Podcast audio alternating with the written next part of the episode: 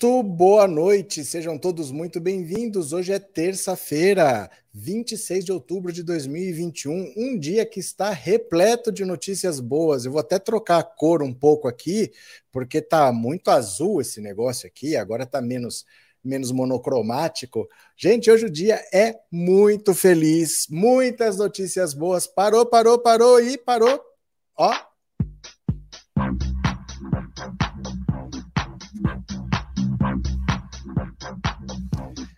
Zé Trovão está preso. Zé Trovão está preso. Se entregou à polícia em Joinville, em Santa Catarina, depois de dois meses no México. Já estava fluente em espanhol, dando aulas, já estava formando turmas para o ano que vem. Zé Trovão voltou, está preso, se entregou à Justiça de Santa Catarina. E aí eu falo para vocês: tenham calma. As coisas não acontecem quando a gente quer. A política tem o seu próprio tempo e a justiça brasileira, em particular, tem o seu próprio tempo. Então as coisas têm que seguir o ritmo delas. Ah, mas não aconteceu nada, não está dando em nada para ninguém. Teve um acordo, cadê o acordão? Cadê o perdão? Cadê que ninguém ia ser preso? Roberto Jefferson, que já achou que ia ter saído, não saiu. O Daniel Silveira, que está preso. A Sara Giromini, agora o Zé Trovão. Eles estão indo para a cadeia. Tenham calma, vai ter mais prisões até o final do ano. Mas não foi isso. Calma, calma, calma, que teve mais.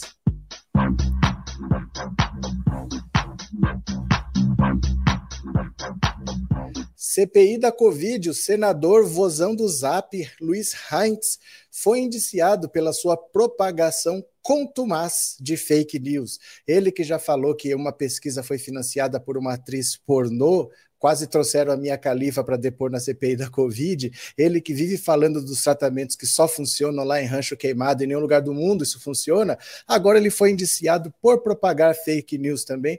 Eu, particularmente, acho que nem era para tanto, eu acho que foi mais um exagero, né? Porque ele não foi para as redes fazer como o Flávio Bolsonaro, por exemplo. Ele parece ser só um venho que realmente ele deve acreditar no que ele está falando, infelizmente. Né? Temos um parlamentar que parece que acredita de verdade no que fala.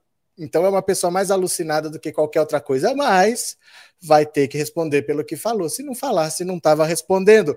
Mas teve mais, teve mais.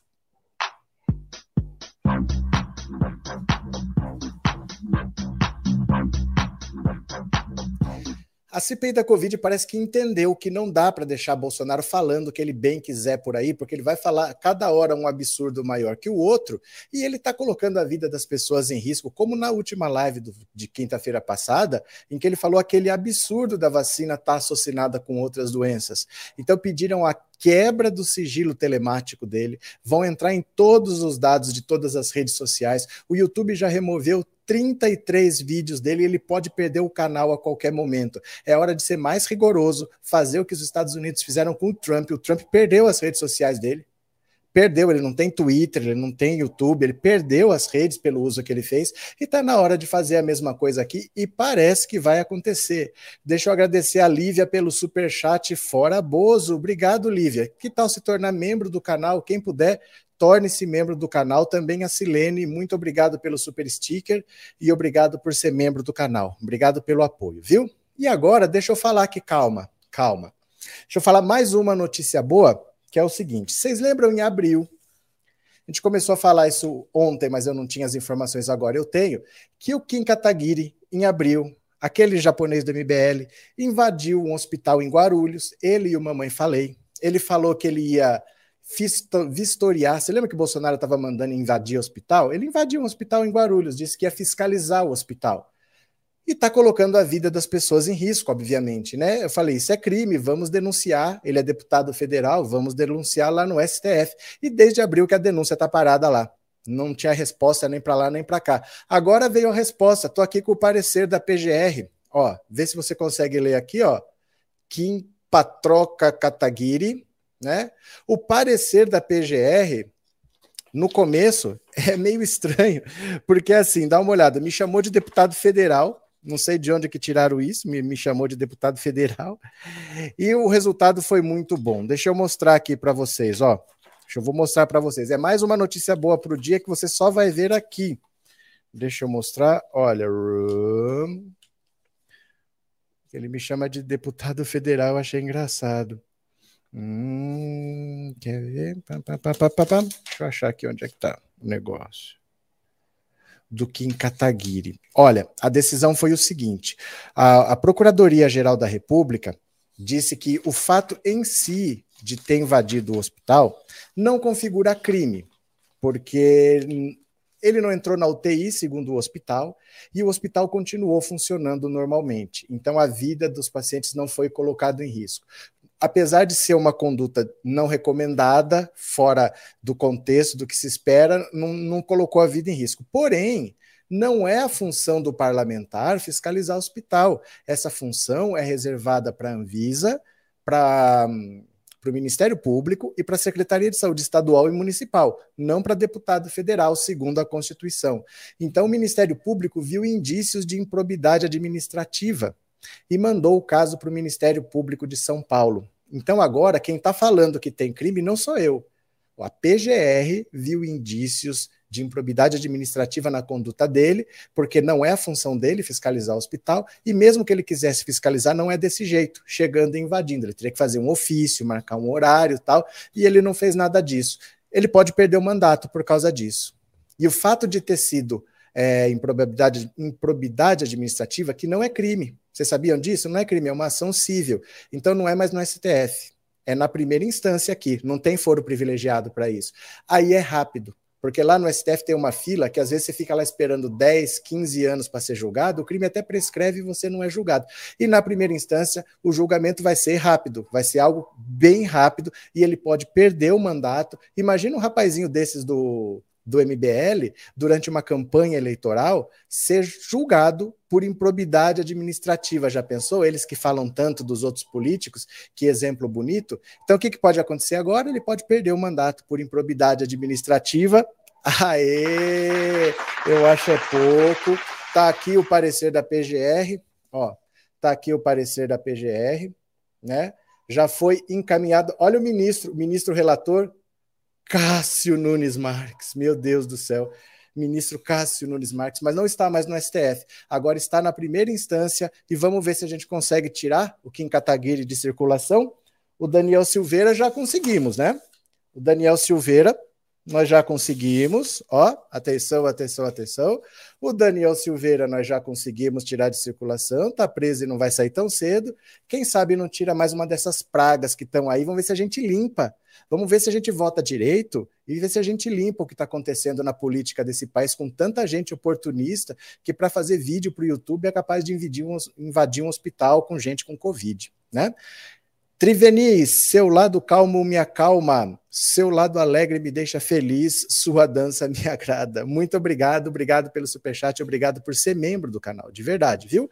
Mônica, obrigado pelo super sticker e obrigado por ser membro. Valeu? Fora Genocida acabou de se tornar membro, que legal, muito obrigado, obrigado de coração. E olha, nós vamos ver essas notícias todas aqui agora, tem um monte de bandido Hoje um monte de bandido foi notícia, Eduardo Cunha foi notícia, Roberto Jefferson foi notícia, Michel Temer foi notícia, tá cheio de bandido aqui para a gente falar hoje.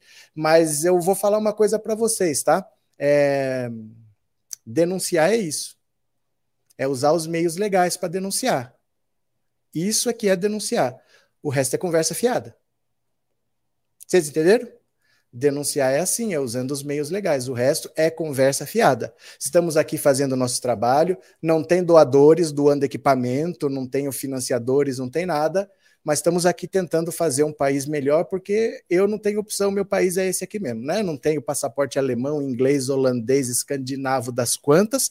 Meu país é esse aqui, então eu não tenho plano B. Esse país tem que funcionar, é o país que vai ficar para minha filha, para os meus netos que virão. Então vamos lutar de verdade. O resto é conversa fiada. Meio legal é o que conta. Valeu, meu povo. Obrigado ao Fora Genocida. E tenho mais um super chat aqui e vamos ler as notícias. Raquel, senhor, o senhor é um cidadão comum como nós, imagina colocar outro deputado na cadeia, cada deputado preso um troféu. É porque não é simples, eles têm imunidade parlamentar. Né? Não, é, não é só querer, não é só ele ter cometido um crime. É difícil porque eles têm imunidade. Agora, tem duas ações contra a Bia Kicis. Tem duas notícias crimes contra a Bia Kicis há mais de um ano que estão paradas na PGR e eu estou achando bom que está parada, porque ela foi incluída no relatório final da CPI. ela tem a investigação dos inquéritos que estão lá com Alexandre de Moraes, das milícias digitais, dos atos antidemocráticos. Se resolver fazer alguma coisa, tem mais dois crimes lá que eu denunciei que estão bem claros, e se o Xandão quiser puxar a ficha dela, tem mais coisa para puxar. Então, vamos vendo o que acontece? Vamos vendo? Frederico, obrigado pelo super chat, obrigado, meu parceirão. Bora. Agora vamos ler o Agora vamos ler notícias? Vamos lá? Vamos lá? Vamos lá? Deixa eu compartilhar aqui. Pronto, aqui foi. Ah lá. Zé Trovão diz que se entregou à justiça brasileira. Aí. Eu acho é pouco, Zé Trovão, eu acho é pouco. Aí. Olha o Zé Trovão, rapaz. O caminhoneiro bolsonarista Marcos Antônio Pereira Gomes, mais conhecido como Zé Trovão, divulgou no início da tarde dessa terça-feira em seu grupo do Telegram um vídeo no qual afirma que se entregou à justiça em Santa Catarina. Neste dia 26 de outubro de 2021, me entreguei à justiça brasileira, me apresentei à justiça brasileira, porque, como diz o nosso hino, verás que teu filho não foge à luta. Eu jamais iria abandonar o povo brasileiro. Bom, bom. Se você me segue no Instagram, eu já postei esse vídeo lá, tá? Eu vou mostrar aqui agora para vocês. Eu vou abrir o Instagram. Vamos dar um pouco de risada sobre as groselhas. É um vídeo curto, é um minuto e meio.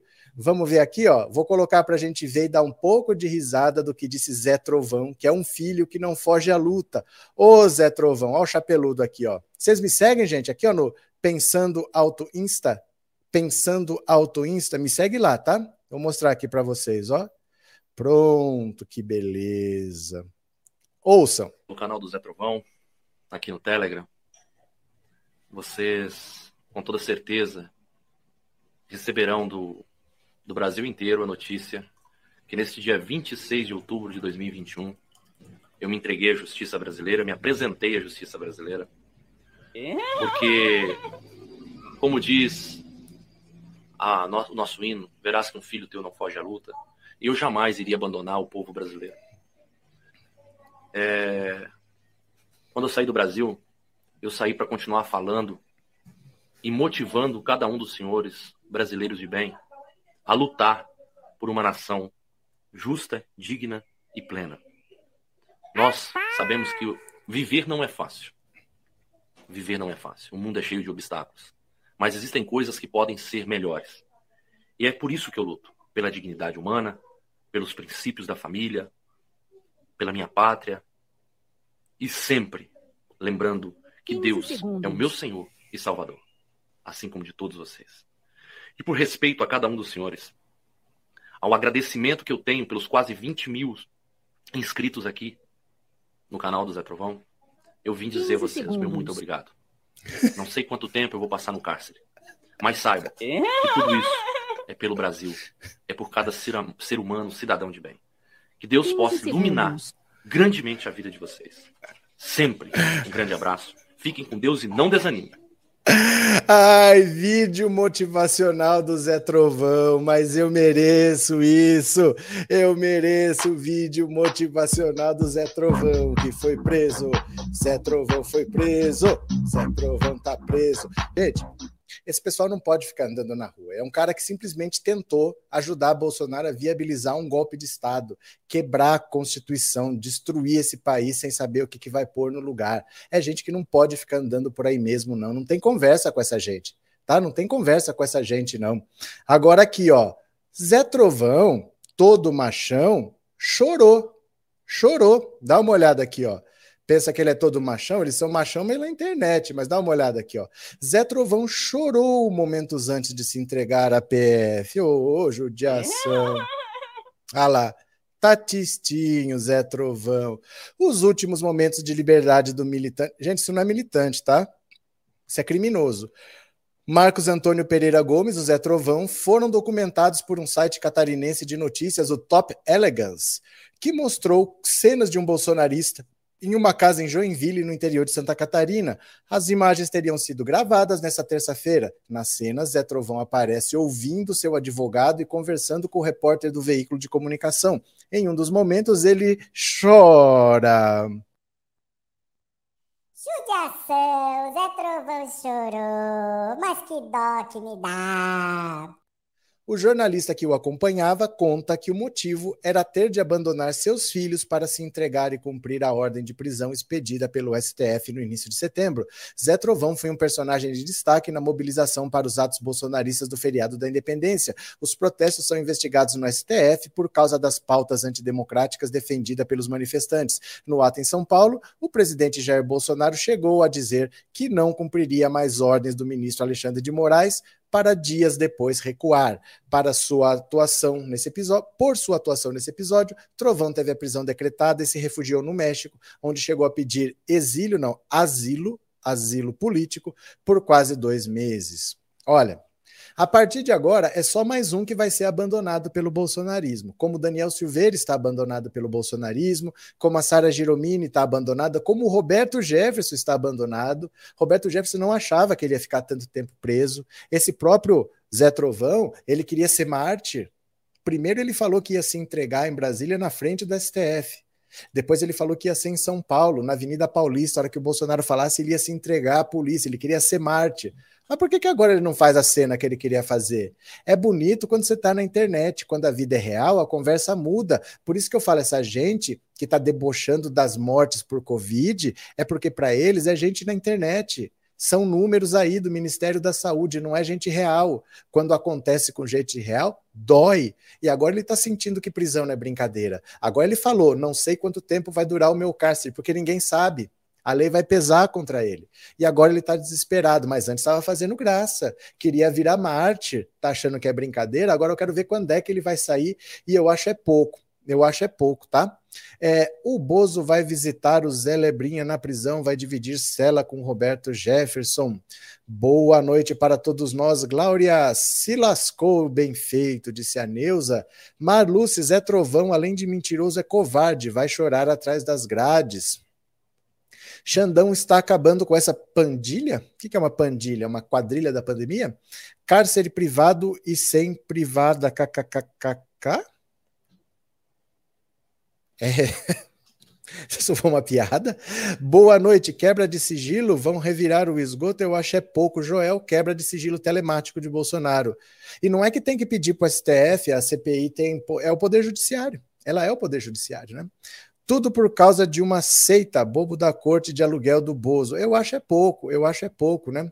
Nilma, boa noite, uma pequena contribuição. Obrigado, Nilma, obrigado de coração, obrigado pelo apoio, tá? Obrigado mesmo. E Tuca, boa noite. Bolsonaristas raivosos se ampliam. Ouvi alguns espumando porque acham que Bolsonaro está sendo fraco, saco de pancadas e ele não reage. Ele não reage porque não pode reagir. Né? Se ele pudesse, ele já teria espumado, mas desde 7 de setembro, Bolsonaro é um leão que perdeu os dentes, é um leão que não ruge mais. Bolsonaro é um cadáver na presidência da República, a verdade é essa. Então ele só vai causar problema. Enquanto ele estiver lá, ele só vai causar problema, que é o máximo que ele consegue fazer. Mas achar que ele vai atacar alguém, ele não vai atacar ninguém. Tuca, você tá bem? Como é que tá essa barriguinha? Tá melhorando? Tá dando tudo certo? Virou o Zé Chuvisco. Eu quero ver o Bozo preso na papuda. Cadê? É, tiraram o nome do, do Heinz do relatório de indiciamento. É, era um exagero mesmo, assim, porque se você vê o que os outros fizeram para ele estar junto, é mais um velho abilolado do que qualquer outra coisa, né? Ele falava as coisas lá na CPI, não deveria falar, mas os outros fizeram coisas muito mais sérias para estar lá. Então, não sei. Às vezes é por causa desse item que ele, os governistas começam a pegar para atacar tudo. Olha, é motivo político, estão nos perseguindo injustamente, olha o que estão fazendo com o Heinz. Então, não é por ali, né? Tem muita coisa para ir atrás, tem, tem coisas para fazer. Ameaça de morte é grave, vai para a cadeia jogar a chave da cadeia fora, Georgina. O Heinz escapou de ser investigado, mas não tem nem o que investigar, é o que ele falou na CPI. Assim, ó, não é que quanto mais melhor. Porque você corre um risco de cair no descrédito, de falar, tá vendo? Olha as loucuras que eles estão fazendo, olha os absurdos, estão igualando coisas assim. Não era mesmo para ele estar no relatório. Ele é membro da CPI. Ele é membro da CPI, sabe? Fica uma coisa pessoal, fica uma coisa de perseguição. Deixa esse velho para lá, ele não é o problema. Ele não é o nosso problema atual, né? Gente, não é vingança, não é justiçamento, viu? Fiquem tranquilos. As coisas estão acontecendo, tá? É, Zé na cadeia, Zé Aparecido mal educado. É, o gado está sendo arrebanhado pelo vaqueiro, eu acho é pouco, é isso aí. Pedir ditadura não é liberdade de expressão, é crime. É, simplesmente atentar contra o Estado democrático de direito é crime. Você não pode querer destruir o Estado democrático de direito, a nossa Constituição não permite, tá? Agora continuemos aqui. O Zé Trovão chorou, nós vimos, e quem teve um piti com as atitudes do Alexandre de Moraes foi Augusto Nunes. Augusto Nunes está bravo e disse que o Alexandre de Moraes tem que ser detido. Ele está pedindo a prisão do Alexandre de Moraes, é isso mesmo? Dá uma olhada aqui, ó.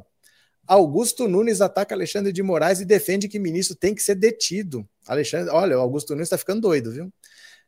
Em comentário na Jovem Pan nessa segunda-feira, ontem, né, o bolsonarista Augusto Nunes disparou diversos ataques contra o ministro do STF Alexandre de Moraes ao criticar sua decisão de prender o blogueiro Alan dos Santos, investigado por orquestrar uma milícia digital. Em tom de ameaça, Nunes chamou Moraes de ditador e ainda defendeu que o ministro tem que ser detido. Tem o vídeo aqui, tá? Eu vou mostrar o vídeo, o vídeo está no Instagram. Vocês me seguem no Instagram, no Pensando Alto Insta? O vídeo está lá, eu quero ver se vocês me seguem, porque quem me segue já viu. Quem não segue, eu vou mostrar agora. Augusto Nunes dando piti por causa do, do Alan dos Santos. Você acha que vale um piti, o Alan dos Santos, gente? Ó, pera lá. O Augusto Nunes está brabo. Vamos ver aqui, ó.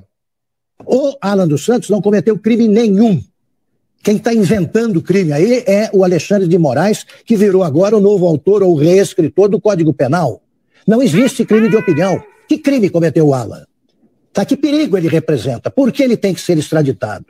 Porque alguém tem que deter o, o Alexandre de Moraes, que age com a conivência do restante do Supremo, que não abre a boca sobre nada. Ele não é o ditador do Brasil. Nós não demos a ele poder nenhum. Ele tem que julgar como um juiz. Se ele não consegue fazer isso, ele tem que ser detido. E é isso. O Alan dos Santos não cometeu crime nenhum. Quem está inventando gente, crime aí? O bolsonarismo aí? está desesperado. O bolsonarismo está desesperado porque a casa está caindo. Para quem achava que ia ter um acordão e que não ia dar em nada, o Alan dos Santos está desesperado. Ele sabe que ele vai ser preso. Quando ele for preso, ele vai ser preso por muito tempo muito tempo. Ele não vai ser preso simplesmente porque ele tinha um blog ou porque ele tinha um canal no YouTube. Ele tem envolvimentos graves na desestabilização do Estado democrático brasileiro. Ele é o coração do bolsonarismo, ele era muito próximo a Bolsonaro, e o grande medo do Bolsonaro agora é que ele possa fazer uma delação premiada. Porque o Roberto Jefferson não sabia muita coisa. O Roberto Jefferson apareceu depois. A Sara Giromini não sabia nada, mas esse Alan dos Santos ele sabe. E se ele perceber que vai ser abandonado, e vai, porque o Bolsonaro abandona todo mundo do jeito que abandonou todos até agora, se ele achar que ele vai ficar preso 30 anos, ele pode fazer uma delação premiada e jogar tudo no ventilador, e eu tô achando é pouco, viu? Cadê? Augusto Nunes é nojento, também acho. Cadê? Maria Fátima. Maria Fátima, tem que prender você também, senhor. Tá falando com quem? Posso saber? Tá falando com quem? Porque eu vou dizer só uma coisa para você, Maria. Só uma Limitado e dificilmente sabe falar o português corretamente. Você fala problema, cleme, embingo. Então, o que, que você faz? Aprende a ter. A, a segunda língua que você aprende é o silêncio. É uma língua maravilhosa. Você fica bem quieto. Hum, e as pessoas vão chegar até você e falar assim, fala, e você não fala. E a alegria vai tomando conta de todo mundo à sua volta. Valeu para você também o recado, Michel. Valeu para você também. Valeu também para você o recado. Ah, então é o irmão. Obrigado pela informação, tá? A Tuca continua de descanso. Muito obrigado pela informação. É bom saber que ela está se cuidando. Obrigado mesmo, viu? Cadê? Professor, é o Alan dos Santos, não vai ser preso, sim ou não? Gente, para de perguntar essas coisas. Vai! Vai! Vocês não estão vendo todo mundo ser preso? É questão de tempo, é que vocês são imediatistas, vocês querem que prenda quando vocês querem. Eu estou falando há quanto tempo que o Zé Trovão ia ser preso? Ah, mas ninguém vai prender ele no México? Está preso. O Alan dos Santos vai ser preso também. Relaxa, relaxa, relaxa. Que, que desespero é esse que vocês têm que ter que prender todo mundo hoje? Está todo mundo sendo preso. A casa do bolsonarismo está caindo. Nós estamos nos livrando dessa praga. A CPI vai atrás de muita gente, vai botar muita gente na cadeia. Gente, tenham calma. Tenham calma, tá? Tenham calma. Vai, gente, segura a ansiedade. Gente, as coisas estão acontecendo e as pessoas estão reclamando que não está acontecendo mais. Na vida de vocês tudo é assim? Ou acontece muito, ou vocês não aceitam, ou vocês não querem? Está tudo acontecendo. Tá tudo. Quantas notícias boas a gente não deu hoje? Eu comecei dando tantas notícias boas. O cara acha uma quinta, uma sexta, que quatro não serve. Tenham calma, viu? Tenham calma. Agora, olha aqui. Quem que caprichou hoje? Quem que caprichou? Renan caprichou. Renan caprichou, ó. Capricha. É uma das últimas. Capricha, Renan. Vai, capricha, capricha. Capricha, Renan. Vai, capricha, capricha efetivamente eu vou caprichar. Efetivamente eu. Boladão! Capricha, Renan! Renan pediu a prisão do. Prisão, ó, o indiciamento do Heinz, que já foi retirado mas eu adorei ver o velhinho assustado que ia ter que prestar esclarecimentos, né? Vamos ler a notícia aqui. Já foi revogado, mas vamos ler. Olha só. Renan anuncia que incluiu Heinz, senador governista da CPI, na lista de indiciados. Olha, eu nunca vi um membro da CPI ser indiciado na própria CPI, né? O senador Renan Calheiros, opa, deixa eu ampliar um pouquinho para vocês. Aí.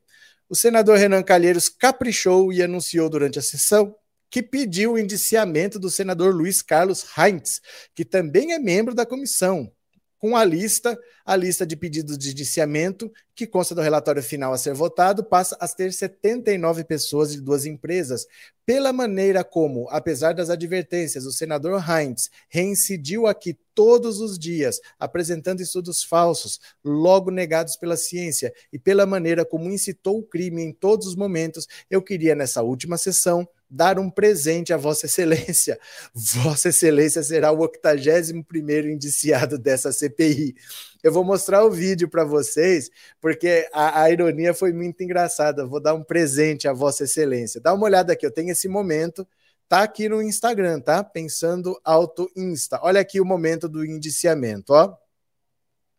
Pronto, deixa eu tirar aqui o som. Essa foi engraçado. Presta atenção. Olha lá, olha lá. Ó. Senador Renan Calheiros, por favor, com a palavra. Presidente, pela maneira como, apesar das advertências, é, o senador Reiser é, reincidiu aqui todos os dias, apresentando estudos falsos, logo negados pela ciência e pela maneira como incitou ao crime em todos os momentos. Eu queria, nessa última sessão, dar um presente a Vossa Excelência. Senhor presidente. É, Vossa Excelência será o 81 primeiro indiciado presidente. desta comissão presidente, parlamentar.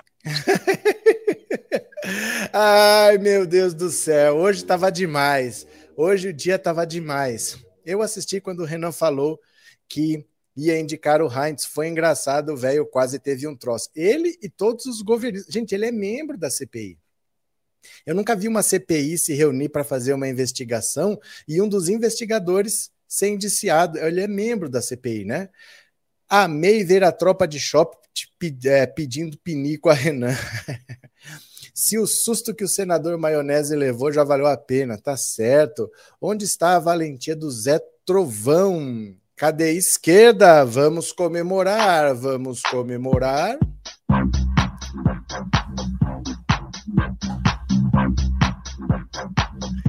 Tá bom demais, viu? A cena do Renan indo para cima do Jorginho foi a melhor, parecia um galo de briga. Cadê que mais? Foi bom dar um susto no velho negacionista do Zap. Tá certo, cadê, cadê, cadê? Renan é o ótimo galo de briga, cadê? E o Bolachão já ia falar besteira, o, o Marcos Rogério, Marcos Rogério, né?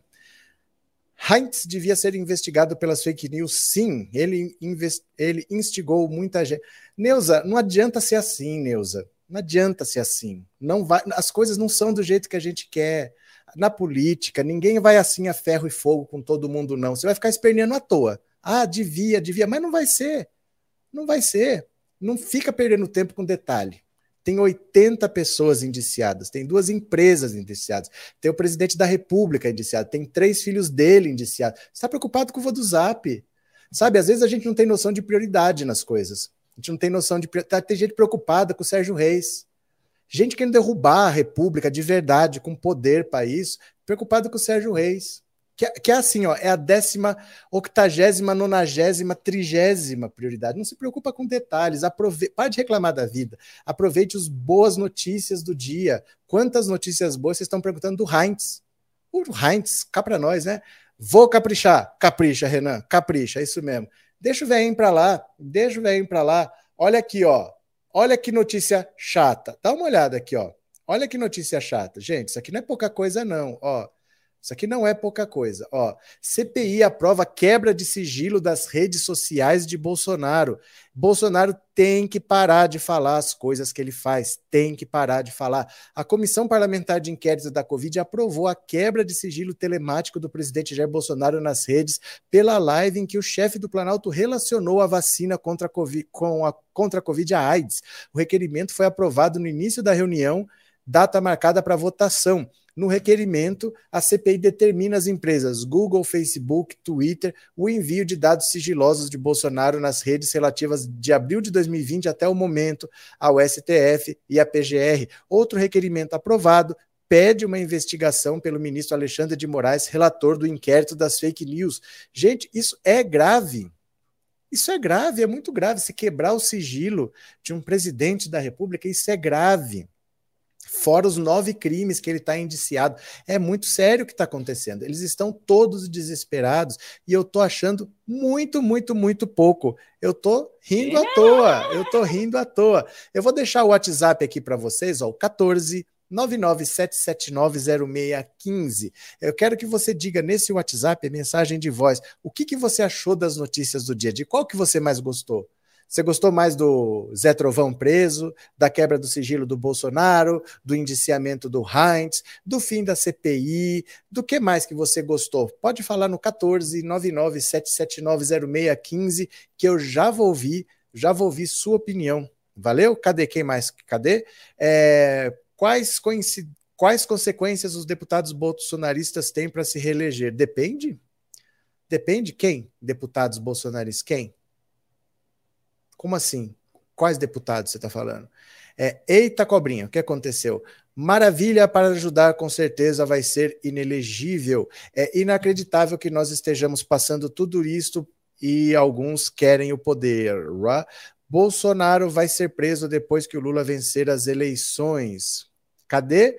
Dionísio está dando risada até o YouTube derrubou o Bolsonaro. Ele já teve 23, 33 é, vídeos excluídos. Dá uma olhada aqui, presta atenção, presta atenção. Ó, Bolsonaro já teve 33 vídeos excluídos. Ó, YouTube removeu 33 vídeos do canal de Bolsonaro desde abril e o presidente pode perder o canal. Ah, e depois faz live chorando, né? Olha, o YouTube já removeu 33 vídeos do canal oficial do presidente Jair Bolsonaro desde abril. O último foi uma live em que o ex-capitão associou a vacinação contra a Covid à transmissão da AIDS. As exclusões foram baseadas na atuação das políticas da plataforma do Google para proibir a recomendação de medicamentos sem eficácia contra a Covid, como a hidroxicloroquina e a ivermectina. Em setembro, o YouTube passou a determinar a retirada de conteúdos que envolvam teorias conspiratórias e desinformação sobre a vacina. Nesta segunda, a plataforma também suspendeu o canal do presidente por uma semana. Bolsonaro está a duas suspensões de perder o controle da conta. Caso incida na disseminação de conteúdo desinformativo, ele poderá ser suspenso por mais duas semanas e, caso haja uma terceira infração, o prazo é de 90 dias. A conta é encerrada. As nossas diretrizes estão de acordo com a orientação das autoridades de saúde locais e globais e atualizamos as nossas políticas à medida que a orientação muda. Aplicamos as nossas políticas de forma consistente em todas a plataforma, independentemente de quem for o criador ou qual a sua opinião política. Apesar da remoção, as lives do presidente contendo desinformação continuam disponíveis no Facebook e em outras redes de hospedagem de conteúdo e de envio de mensagem, como WhatsApp e Telegram. Gente, o Zé Trovão tem um canal do Telegram. Bolsonaro tem um canal do Telegram. Nós temos um canal do Telegram, mas você não participa. Eu vou mandar o link aqui para você participar. É preciso estar em todas as redes, tá? É preciso participar. Eu vou mandar o link aqui do canal do Telegram. Olha.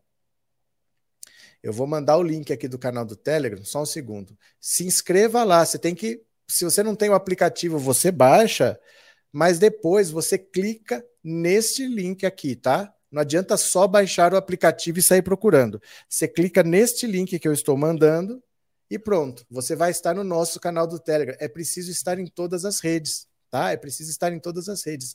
Cleia, obrigado pelo super sticker, muito obrigado pela colaboração. E o Washington, obrigado pelo super sticker, obrigado por ser membro, tá bom? Tá aí o canal do Telegram, ó. O canal do Telegram. Se você não tiver, você baixe. A decisão do ano que vem vai usar essas plataformas. A eleição vai ser muito baseada nisso daí. É importante que você tenha todas as redes. Começa a usar, tá? Você vai ver, não tem segredo, comece a usar. Cadê que mais? Tá muito engraçado, tô gostando das coisas que estão acontecendo. Pois é, né? Então, ah, deixa eu pegar aqui mais uma. Pera lá, pronto. Você está mandando mensagem no WhatsApp? Diga qual foi a notícia que você gostou mais. Tá? Diga qual foi a notícia que você gostou mais. 14997790615. Vamos ver. É, pronto, já estou lá. Valeu, Wagner. Vou baixar. Você baixa coloca a sua senha, como qualquer aplicativo, aí você clica no link, que é o link do grupo. Não é só instalar e falar, mas instalei e não achei. Você tem que clicar no link depois que você tiver o aplicativo, porque aí você vai para o canal, para o nosso canal no Telegram, tá bom? Deixa eu ver quem mais está por aqui. Sandra, é demais esses bolsonaristas usarem para tudo quanto é delito esse termo crime de opinião. É, não é crime de opinião, não existe crime de opinião. Sabe o que acontece, Sandra? Presta atenção aqui o princípio básico, você sabe por que, que a Constituição garante a liberdade de expressão? Por que, que isso é um direito na maioria dos países, que você tem direito de ter opinião, isso não é crime? Porque o objetivo é que as pessoas conversem, que as opiniões contrárias sejam colocadas e que nesse, nesse diálogo, todo mundo podendo falar o que pensa, que a gente se aproxime da verdade. Então é para isso que as pessoas têm assegurado pela Constituição a liberdade de expressão, para que você tente progredir, para que a ciência avance, para que as pessoas possam criar algo novo e se aproximar cada vez mais da verdade. Não é para espalhar mentira. Não é para fazer pessoas tomarem remédio errado, não é para isso que existe a liberdade de expressão. O direito à liberdade de expressão é para que a gente consiga criar debates e nos leve a um lugar. É para que seja produtivo, não é para o cara ter o direito de desinformar, não é para o cara ter direito de cometer crimes. Entendeu? São coisas completamente diferentes. Bolsonaristas são limitados, falam pouco e repetem muito para entrar na cabeça de maneira errada. Pior é eles usarem a palavra narrativa indiscriminadamente. Eu não aguento mais. Aliás, quando tem essa palavra, eu já sei que é de direita. Narrativa, narrativa. Professor, já estou no Telegram. Muito bem. Vá baixando, se inscreva lá, baixe o aplicativo, clica nesse link que você chega lá, tá? A esquerda não avança bem mais para melhorar a vida de toda a população, porque também as Forças Armadas não deixam, não querem. Não é só isso, não. Não é só isso, não. É que a esquerda é minoria. Não basta querer. Você luta com forças maiores do que você e que estão no poder desde sempre. A direita sempre esteve no poder nesse país. Só em 14 anos de 521 a esquerda esteve no poder. Então você não tem, é, como a direita tem, todo o Ministério Público é de direita, todo o Poder Judiciário é de direita. A gente não tem isso. Então quando você está lá, você tem que lutar contra as forças da oposição que são muito maiores do que você, né? Cadê, cadê, cadê? É, Renan descaprichou. Os senadores em CPI pedem e Renan recua impedido. Não descaprichou, não. É isso mesmo, gente. Não tem que se preocupar com o Heinz. Marcos Rolex Narrativa vai querer ser presidente. Pode querer, o Bolsonaro também quer e não vai ser. Tem um monte de gente que quer e não vai ser. Mas, gente, agora eu fiquei preocupado. Para tudo. Agora eu fiquei preocupado porque o Bolsonaro tem um trunfo. Agora ele vai conseguir voto como ninguém. Dá uma olhada aqui, ó. Bolso... Agora vai. Bolsonaro vai à competição de pássaros em extinção. Agora vai decolar. Agora sim, ó. Olha lá. Olha lá. Ó, tá olhando o passarinho, hein? o presidente Jair Bolsonaro compareceu no domingo a competição nacional da Confederação Brasileira de Criadores de Pássaros Nativos na modalidade curió e bicudo, dois pássaros ameaçados de extinção. O torneio de canto e fibra de bicudos e curiós engaiolados aconteceu na Granja do Torto. Compareceram ao com Bolsonaro, os ministros Paulo Guedes, Anderson Torres, o ministro da Economia e da Justiça, respectivamente. Em um galpão lotado de gaiolas de pássaros, Bolsonaro posou ao lado de apoiadores e olhou as aves escoltadas por seus seguranças. Olha, é, é significativo isso para você entender de quem nós estamos falando, porque todo mundo, todo mundo que é gente boa, todo mundo assim que tem um pingo de humanidade, é uma pessoa que ela não olha só o ser humano, ela também olha para os animais, ela também olha para a natureza. O desprezo de Bolsonaro é tão grande com a natureza que quando ele vai ver um animal, é um animal engaiolado. Ele não foi para a natureza observar pássaros, ele foi a uma exibição de animais de gaiola, de curió e de bicudo. Nunca ouvi falar desse passarinho bicudo. Bolsonaro é capaz de não ter um cachorro. Bolsonaro é capaz de chamar os filhos por número. Isso é significativo. Você acha que é essa pessoa que ia cuidar da gente numa pandemia, ele tem um desprezo pela vida que é não dá nem para você contar. Ele é um cara que não consegue olhar para a natureza. Ele só consegue ver a natureza aprisionada sofrendo. Só para isso que ele vai. Ele jamais iria numa reserva natural, ele jamais visitaria alguém com necessidade. Ele não vai a um asilo, ele não vai a uma creche, ele não vai a uma escola. Não, ele vai ver esse tipo de coisa. Ele foi ver uma exibição de passarinho engaiolado. Isso é significativo de quem é Jair Bolsonaro e de como ele nunca cuidaria de ninguém. Não tem um pingo de respeito pela vida, né? Xanda, um bicho com asas na gaiola, tudo errado. É, é incrível, né? É, quanta hipocrisia, vixe, disse Penha. De quem? De quem? Ah, claro, o Bozo está muito preocupado com o meio ambiente e a natureza. Está. Ele está preocupadíssimo. Cadê? Ele deve pensar como é viver engaiolado, premonição.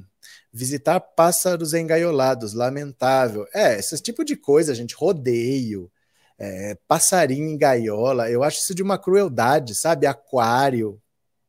Não dá para entender. Um bicho que voa e que fica num lugar que não dá para voar. Eu não sei nem como é permitido ter gaiola. É permitido ainda? Não é possível, né? Uma semana eu acho é pouco, o Bozo tinha que ser banido das redes. Calma, gente, para de reclamar. Vê uma punição, vocês não conseguem comemorar uma punição, vocês reclamam. A CPI quebrou o sigilo telemático, pediu os dados do Google, do Facebook. As atitudes estão sendo tomadas. Comemorem, comemorem. Carluxo gosta mais de passarinho no Renato. Comentários de mau gosto. Não gosto de ver animais presos. Cadê? Tenho um ódio de gente que mantém pássaro em gaiola. Eu não sei o que, que essa pessoa quer da vida? O que, que ela quer com um passarinho numa gaiola? Ela gosta? Não é possível que ela goste. Se você gostar de um passarinho, você coloca numa. Não faz sentido para mim.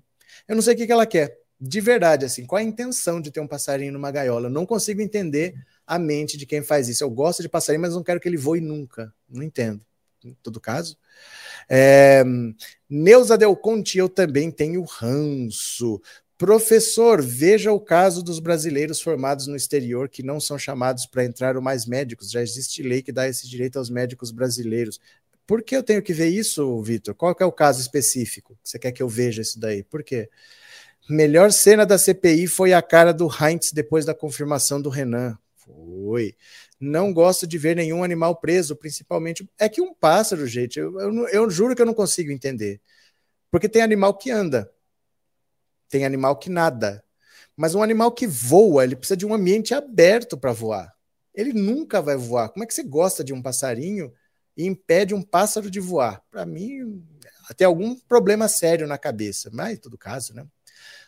Bolsonaro odeia meio ambiente. Ele falou que prenderia todo ambientalista se pudesse. Eu também prenderia todos os corruptos se pudesse. Vamos tentar cada um fazer a nossa parte. Professor, o que Alan dos Santos falou é besteira, que FHC é de esquerda e com aqueles dois ditadores que já morreu, um de Cuba e outro. Não sei do que você está falando, Fátima. Não sei do que você está falando. Pássaros presos, esse é esse fascista fora da gaiola. Que pena dos bichinhos. Pois é. Ah, mas tem mais aqui, ó. Por falar em Alan dos Santos, tem uma notícia aqui do Alan dos Santos, e aí eu vou ouvir o WhatsApp 14 997790615, tá? Me diga qual notícia do dia você mais gostou. Estamos falando de um monte de bandido hoje. De qual notícia você gostou mais? Olha só. Alan dos Santos diz que pedirá asilo político aos Estados Unidos. É? Esse é o famoso faz-me rir, né? Asilo político aos Estados Unidos, até parece.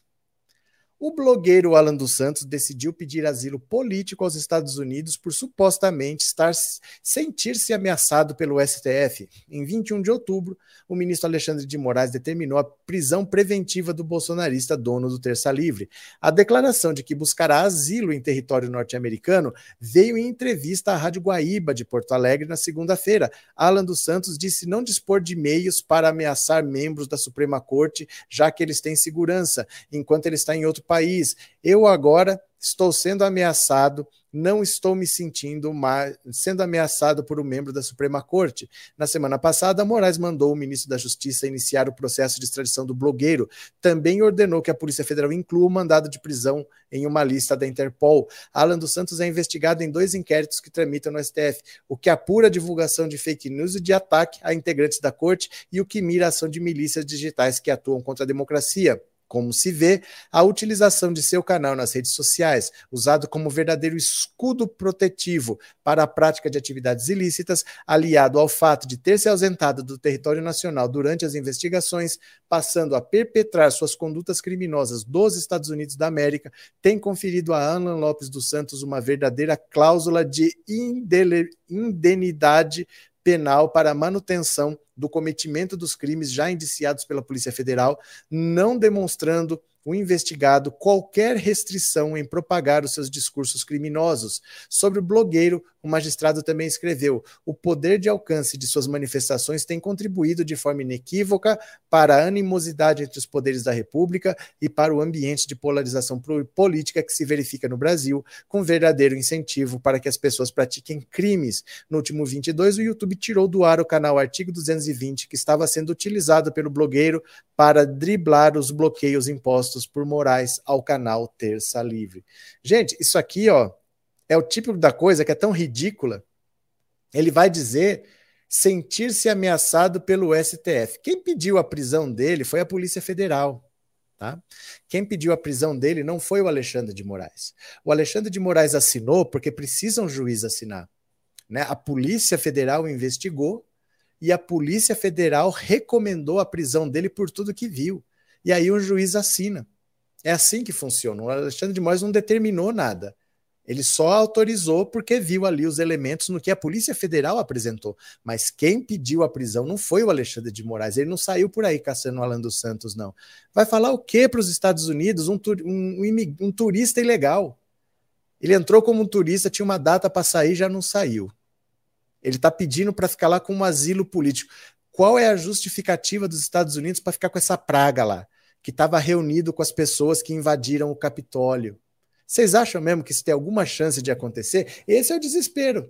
Vai todo mundo ser preso. O Alan dos Santos levou dois meses pro, pro Zé Trovão voltar para o Brasil, não voltou? Uma hora o Alan dos Santos volta, porque ele está ilegal nos Estados Unidos, a Interpol, se ele sair dos Estados Unidos, onde ele estiver, vai prender. Os Estados Unidos, qualquer hora, vão pegar e vão deportar, porque ele é um imigrante ilegal, e ele está com a extradição pedida. Então é, é, questão de tempo, é só esperar. O Zé Trovão levou dois meses, mas está preso. O Alan dos Santos vai ser preso também, e antes dele, mais gente vai ser presa. Mais gente vai ser presa até o final do ano viu? Deixa eu ver aqui. Esse Alan é um fanfarrão. Boa noite, Neuza. É, Bozo é desprovido de sentimento e amor ao ser humano. Que, que dirá pelos pássaros? É verdade. Zoológico é prisão perpétua para inocentes e indefesos. Olha, eu vou falar uma coisa para vocês assim. É os espetáculos de circo mudaram muito, porque os espetáculos de circo todos sempre tinha que ter animal sempre tinha que ter elefante, tinha que ter macaco, tinha que ter leão. Aos poucos isso foi mudando e foi proibido. Circo não pode mais ter animal. E demorou para acontecer, porque é muita crueldade. Você vê os, os, espetáculos de circo, circo não é uma atividade mais que dá dinheiro.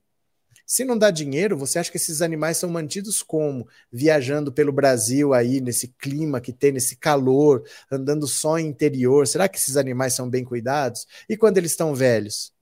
Parou de dar lucro, parou de trabalhar, eles continuam levando, ou eles abandonam, ou eles jogam fora, deixa passar fome até morrer, o que, que eles fazem? É muita crueldade esse tipo de coisa, sabe? Não é para se divertir. O animal é para viver a vida dele do mesmo jeito que a gente é para viver a nossa, não é para você usar de diversão. Se soubesse que esses bichos sofrem para aprender a fazer um truque, né? Para o macaco aprender a fazer o que ele levou de paulado, o que ele apanhou, um leão, que esses animais sofrem, né? Penso que algum brasileiro nos Estados Unidos vai reconhecer o gengivão e fazer a denúncia. É que assim, Renato, não é questão de fazer denúncia. Não é esse o problema. Porque se fosse qualquer pessoa, qualquer pessoa, a imigração não vai atrás. Porque tem 30 milhões de estrangeiros ilegais nos Estados Unidos. Os Estados Unidos tem 300 milhões de habitantes, 10% da população é estrangeiro ilegal. Então não adianta se denunciar e achar que a imigração vai lá. Não é esse o caso. A polícia sabe onde ele está. A polícia sabe. Chegando o pedido de extradição, eles vão lá e prendem. Isso daí não é dificuldade para a polícia americana. Pediu a prisão, eles vão prender. Assim que o.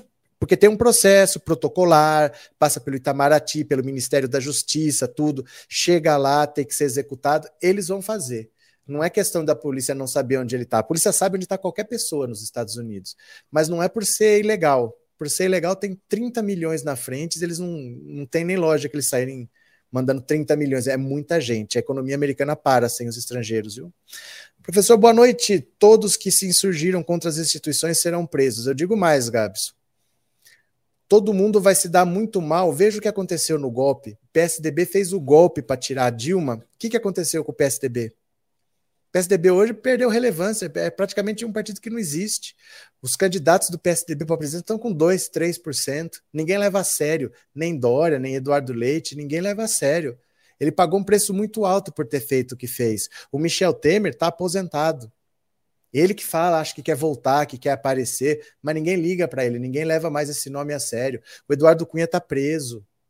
Vai vendo o que aconteceu com a direita. Eles, eles, a direita foi tão mal na eleição de 2018, depois de ter dado o golpe em 2016, que abriu espaço para a extrema direita. Eles não ganharam. Eles perderam muito. Porque Bolsonaro não é direita, ele é a extremíssima direita. Isso é uma derrota para a direita. Que eles tiraram a esquerda do par e nem assim ganharam. Perderam para o bolsonarismo. Então eles estão muito mal desde que eles deram o golpe e não sei se eles se recuperam tão cedo. Por isso que o bolsonarismo ainda existe, por causa da vergonha da direita, né? Pelo menos uma notícia boa com a prisão do Zé Trovão. O tempo continua com chuvas e trovoadas. Boa noite, Milton. O importante é que esse Alan ser procurado aqui deixa esse lixo para lá. Será que é assim que funciona? É, boa noite, boa noite, socorro, bem-vinda.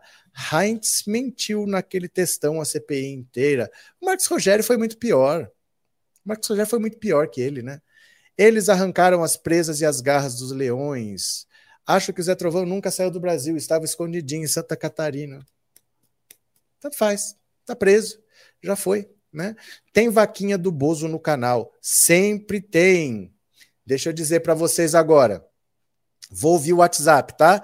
14 997790615. Esse número é WhatsApp, também é Pix. Gente, faça uma colaboração com o canal, porque canal que cresce no YouTube é canal sensacionalista. É canal que fica assustando vocês toda semana falando que o Bolsonaro vai dar golpe.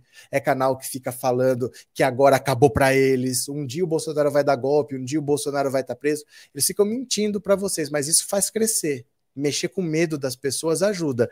Você trabalha sério, você trabalha sério, ó. Você botar esse povo na cadeia, né, ó, você fazer trabalho sério, isso daí, ó, não é isso que o povo valoriza. Então ajude um canal, tá? Torne-se membro desse canal. Tem duas mil pessoas aqui e ninguém colabora. Ninguém não, não vou ser injusto. Pouca gente colabora. Mas se é esses canais sensacionalistas ali, que toda hora o Bolsonaro vai dar golpe, toda hora o Bolsonaro vai ser preso, vai cair, acabou para eles, que vocês sabem como é que funciona, o canal cresce muito mais na base da mentira né? E não na base do trabalho sério. Então, quem puder, por favor, tá? Eu vou compartilhar a tela. Vamos ouvir agora o WhatsApp, que eu quero ouvir a sua opinião. Vamos ver qual notícia você gostou mais. Vamos ouvir? Deixa eu pegar o fone aqui. Deixa eu ver o que vocês estão falando.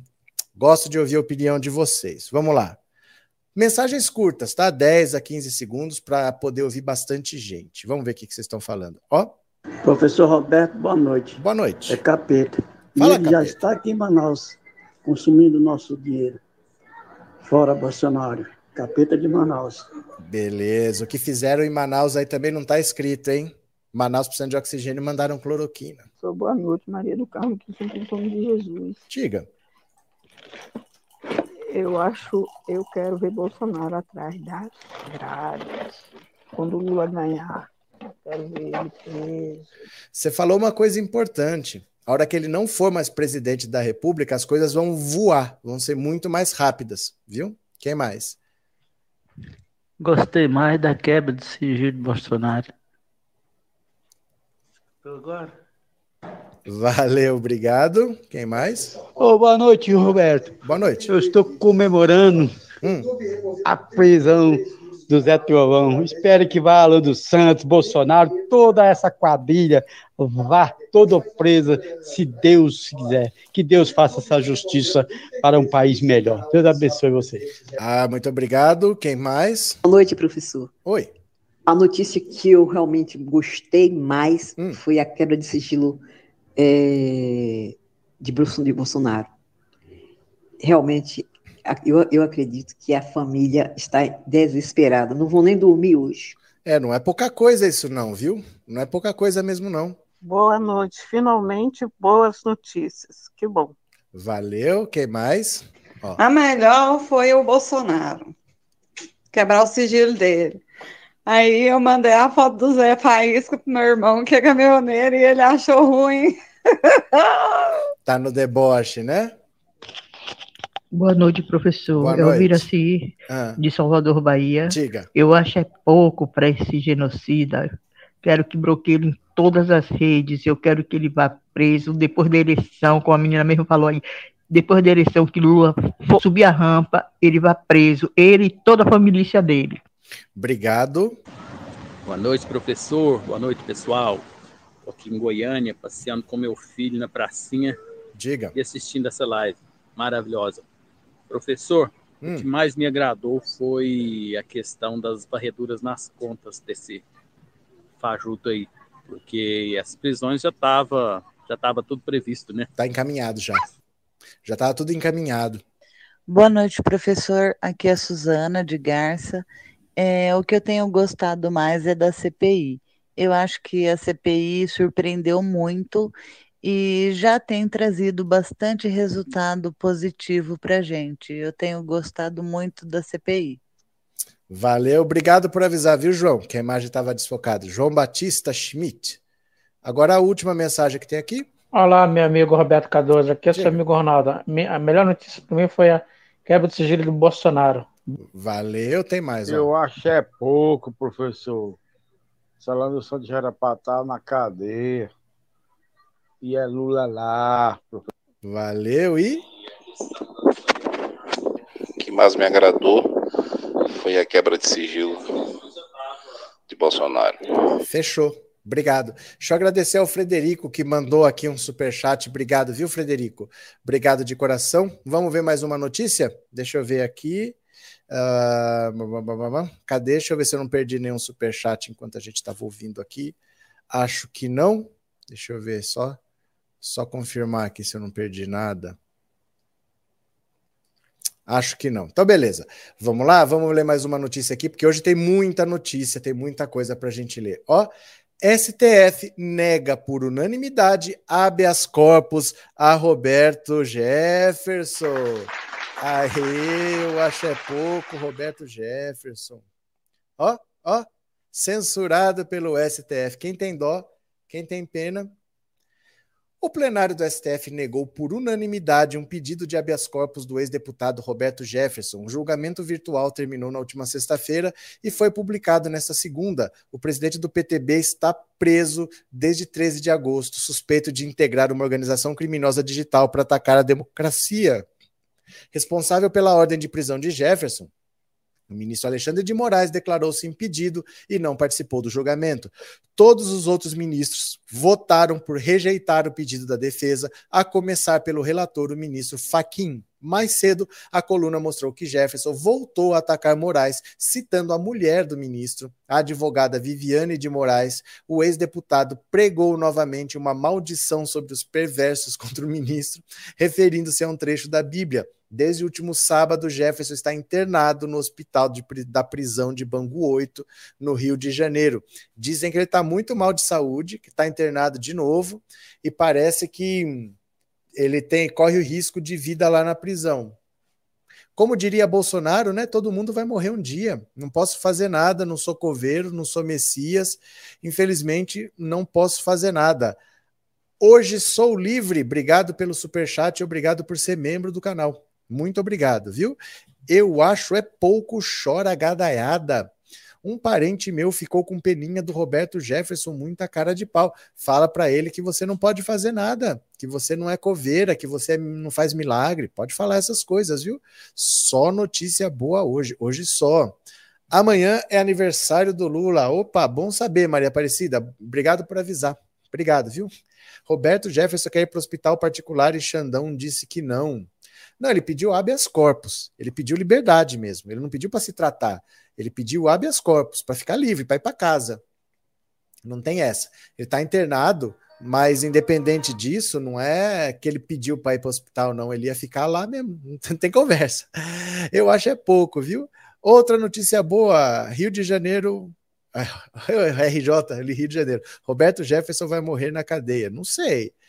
É, Roberto Jefferson, muito doente, entrou numa fria, eu acho é pouco. É porque assim, ele vai ficar pelo menos até a eleição do ano que vem preso. Não vão soltar ele antes.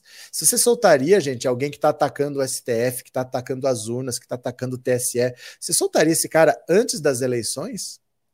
todo caso, mais uma notícia de Roberto Jefferson. Eu falei que hoje tem muito bandido por aqui, ó. Hoje tem muito bandido por aqui. Roberto Jefferson se licenciou do PTB por temer ser afastado por Alexandre de Moraes. Ei, mas é cada covardão. Olha lá. Aqui ainda estava mais cheinho. O ex-deputado Roberto Jefferson pediu licença da presidência do PTB para se antecipar a uma eventual decisão do ministro Alexandre de Moraes. Segundo esses interlocutores, Jefferson temia ser destituído do comando partidário por uma decisão do STF e, assim, perder também os aliados em cargos-chave na sigla. Jefferson pediu licença do cargo por tempo indeterminado. Em uma carta assinada da prisão na última sexta e divulgada no dia seguinte, no documento, o ex-deputado apoiou a vice-presidente aliada Graciela Nienov. O presidente do PTB foi preso a pedido da Polícia Federal em 13 de agosto, suspeito de integrar uma organização criminosa. Olha, isso daqui para ele, sabe por que, que ele se afastou? Pediu licença? Pelo seguinte: partido não tem dono. Parece que tem. Né? Porque você vê, por exemplo, o Carlos Lupe, que é o presidente do PDT. Ele é presidente do PDT há mais de 20 anos. Parece que partido tem dono, mas não tem. Partido é uma organização que tem vida própria, não tem dono. Se ele é afastado da presidência e entra alguém, ele pode nunca mais voltar para o partido. E o partido recebe dinheiro, fundo partidário. Ele recebe um dinheiro para manutenção do partido. E muita gente vive desse dinheiro, porque a prestação de contas é feita de qualquer jeito. Então ele preferiu se licenciar. Quem entra é a vice dele, que é teleguiada dele e ele vai tentar continuar mandando por meio dela. Porque se ele começa a. Se ele é retirado, se ele é deposto, ele pode perder aliados, ele pode perder as peças-chave do partido que podem ir embora, os deputados podem ir. A legenda dele pode até não atingir a cláusula de barreira e perder o dinheiro. Então ele está tentando manter o partido vivo, mas está difícil. O PTB do Roberto Jefferson está caminhando para a extinção né? Que sirva de lição para tantos outros, pois Roberto Jefferson só sai de Bangu no caixão. É, antes da eleição, com certeza ele não sai, não vão soltar antes, mas depende qual vai ser a condenação, porque ele pode pegar muitos anos de prisão, né? Professor, o Bolsonaro ainda não tem partido, ele pode concorrer à reeleição assim mesmo? Claro que não. No Brasil é impossível, você precisa ter um partido para concorrer à eleição. Se ele não tiver partido, ele está fora da eleição. Ele está se arrastando as asas agora para o PL. Parece que o PP não vai não vai ser o partido dele, não. O PP está deixando bem claro que ele não quer ter candidato. Se o presidente for Bolsonaro, ele apoia, e se for Lula, ele apoia também. Ele não quer se comprometer com um. Ele prefere deixar, ó, disputa aí, quem ganhar, eu vou apoiar. O PP não está nem aí, ele apoia a direita, esquerda, o capeta, o diabo, o Deus. Quem tiver lá, ele vai apoiar. Então ele não quer ter candidato. Então ele não quer ter o Bolsonaro lá. A maioria dos partidos não quer ter o Bolsonaro. A única porta que ainda parece que está aberta é o do PTB, do Roberto Jefferson, que está preso e que pode acabar até a eleição, vai saber o que vai acontecer com esse partido, e o PL, que convidou agora, do Valdemar da Costa Neto, né? Nívia, o Cunha disse que se o Lula sair do PT e for para um partido do centro, ele ganha no primeiro turno. Não se conformam que pobre tenha representação. É, sabe qual que é o erro, Nívia? É ouvir o Eduardo Cunha. Não sei por que esse pessoal vai lá e entrevista o Eduardo Cunha. O que, que eles têm que ouvir? Esse pessoal que entrevista o Eduardo Cunha, a próxima notícia é sobre o Eduardo Cunha. Esse pessoal que entrevista o Eduardo Cunha é o pessoal que não entrevista o Lula, para você ter uma ideia. A Rede Globo dá voz a qualquer ex-presidente, menos Lula e Dilma. Eles falam com o Collor, eles falam com o Temer, eles falam com qualquer ex-presidente, mas não falam com o Lula e com a Dilma. Esse pessoal dá voz para Eduardo Cunha, mas não fala com Lula e Dilma. É incrível o que eles chamam de jornalismo, né? Jornalismo isento, jornalismo sério. Tá bom, Nívia? Obrigado pelo superchat. Quem quiser colabore no Pix, tá? 14997790615. Aliás, deixa eu fazer uma pergunta para vocês. Vocês acham que o Bolsonaro trabalhou hoje? Será que o Bolsonaro trabalhou? Vamos ver qual foi a agenda do presidente para hoje? Vamos ver a agenda do presidente?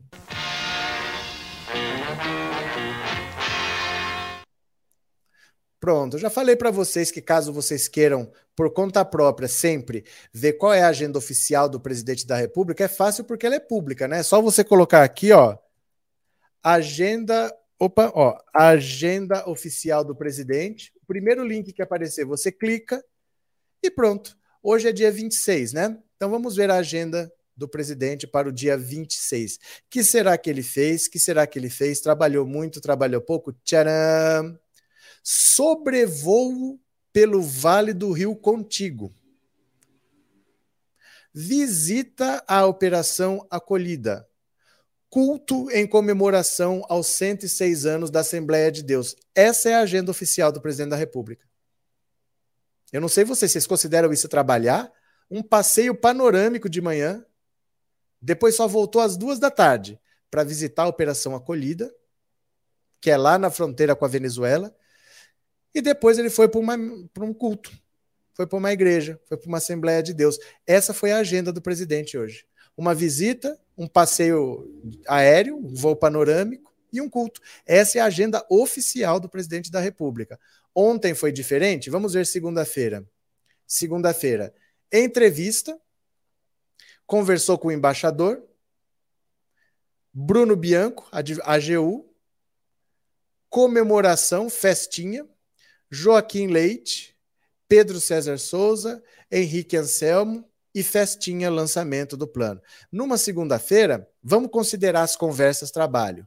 Uma hora, 50 minutos, uma hora e 50. Aqui é festinha. Depois meia hora, duas horas e 20. Mais uma hora, três horas e 20. 3 horas e 50. Ele trabalhou 3 horas e 50 ontem, não chegou a trabalhar 4 horas. No domingo, nada sem compromisso oficial. No sábado, nada sem compromisso oficial. Então ele não trabalhou hoje, não trabalhou sábado, não trabalhou domingo e segunda, segunda trabalhou 3 horas e 50. Não deu 4 horas de trabalho em quatro dias seguidos. O presidente da República, num país que tem 20 milhões de pessoas comendo osso, abaixo da linha da pobreza, com fome, o número de desempregados você nem conta mais inflação passando de 10%, a gasolina subiu outra vez, a previsão para o ano que vem já é de recessão. Nos últimos quatro dias, ele trabalhou 3 horas e 50 minutos. Essa é a agenda oficial do presidente da República. Que tal, hein? A Globo lambe as botas do FHC, mas com gosto, Neuza, mas com gosto. Se ela pudesse transformar o Fernando Henrique no imperador o imperador social-democrata do Brasil, ela botava o Fernando Henrique lá para sempre, nunca mais tinha eleição, só ficava o Fernando Henrique privatizando tudo, privatizando, privatizando, privatizando, e o Brasil podendo quebrar todo dia, porque o governo Fernando Henrique foi triste, viu? É, na campanha, a esquerda fala pelos programas políticos. Como assim, Maristela? Bozo devia ser pastor, só ganha sem trabalhar. Comemoração da Assembleia de Deus 106. Ali estava escrito 106. Não sei se são 100, né? Mas era ali estava escrito 106, né? Era isso mesmo? 106 na agenda oficial está 106. É, quando não tem live, fico fico num sem gração. Como assim, Lázaro? O que aconteceu? É, venham para cá, pessoal, para dar uma força para o canal. Quem puder, olha, assistam a live por aqui, dá uma força por lá para a gente fazer essa rede crescer. Eu já mandei o link do Twitter, do Twitter não, perdão, eu já mandei o link do Telegram. Se inscrevam no grupo do Telegram e venham para cá para fazer essa rede crescer também, porque é uma, é uma outra opção. A gente precisa ter opções, né? Precisamos estar em todas as redes. Quem mais? a esquerda tem voz nos programas políticos. Entendi.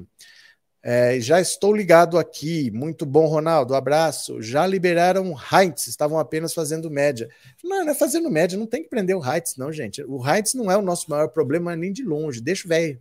Venham dar uma força, a Helene tá chamando, hein? Eu aqui trabalhando 12 horas, 5 noites por semana. Você também se candidatou? e você foi candidato à presidência da República, você podia estar nessa mamata aí, não é mesmo? É, professora Jovem Pan tem o mesmo modus operandi do Terça Livre, tem fake news antivacina e disseminação de ódio. Por que não há punição como houve com outros canais? Tem que perguntar para eles, meu caro. A política tem razões que não é simplesmente assim. É, alguns grupos têm contatos, têm donos, têm pessoas, têm amizades. Por que, que a Rede Globo não é punida? Por que, que a Record não é punida? Às vezes a pessoa liga lá e conversa diretamente com, com alguém importante, né? Mas tem coisas que não são tão simples assim. É, tudo tem um porquê, essa empatia toda da Globo por FHC. Tudo tem um motivo, né? É, grande agenda do presidente, nós pagando o salário e o petróleo para ele passear. Ele foi fazer um voo panorâmico ele voou. Acho muito importante um presidente fazer um voo panorâmico. Quem poderia fazer um voo panorâmico se não fosse um presidente, né? Marcelo Ramos não quer o Bozo no partido. Que aconteceu? Quem é Marcelo Ramos? Qual, qual Marcelo Ramos? Esse povo tem saúde para atacar a democracia. Foi assim com Silveira, Sérgio Reis, Trovão, Roberto Jefferson, mas quando estão presos choram e ficam doentes. É, o Daniel Silveira disse que está doente. Eu queria ver o Daniel Silveira, sabe por quê? Porque ele é todo bombado. Imagina ele preso há um ano sem tomar as bombas dele. Deve estar tá um, um, gravetinho. Ele deve estar tá engraçado, o Daniel Silveira. Mas continuemos aqui. Vou ler mais uma notícia para vocês. Quem puder, contribua com o canal. Torne-se membro do canal. Duas mil pessoas. Só tivemos um membro até agora. Torne-se membro do canal, tá? Olha, com direitos políticos suspensos, Eduardo Cunha quer se candidatar a deputado. Vocês acreditam nisso? Que o Eduardo Cunha quer ser candidato? Olha só. Eduardo Cunha quer ser deputado. O ex-deputado Eduardo Cunha, que está com os direitos políticos suspensos até 2027, confirmou sua intenção de concorrer a uma vaga na Câmara dos Deputados em 2022. Desta vez, no entanto, ele quer representar São Paulo. Beleza, beleza. Eu vou ser candidato por São Paulo se Deus me permitir. Não é Deus que permite, é a legislação, tá? No Rio, vai ser a minha filha para ocupar o meu espaço lá afirmou o ex-presidente da Câmara em entrevista à Jovem Pan. Que legal! Ele deu uma entrevista para a Jovem Pan, porque a Jovem Pan ouve esse tipo de bandido. Ele deu uma entrevista para a Jovem Pan falando que quer ser deputado. Então, como ele no Rio, ele já teria, ele acha que no Rio ele já tem vaga garantida. Então, como ele é bonzão pra caramba, ele vai disputar por São Paulo, porque aí a vaga garantida dele, ele deixa para a filha e ele busca aqui 100 mil votos e vai tentar ser deputado. Ele só tem um problema, ele foi caçado. Ele foi caçado e está inelegível.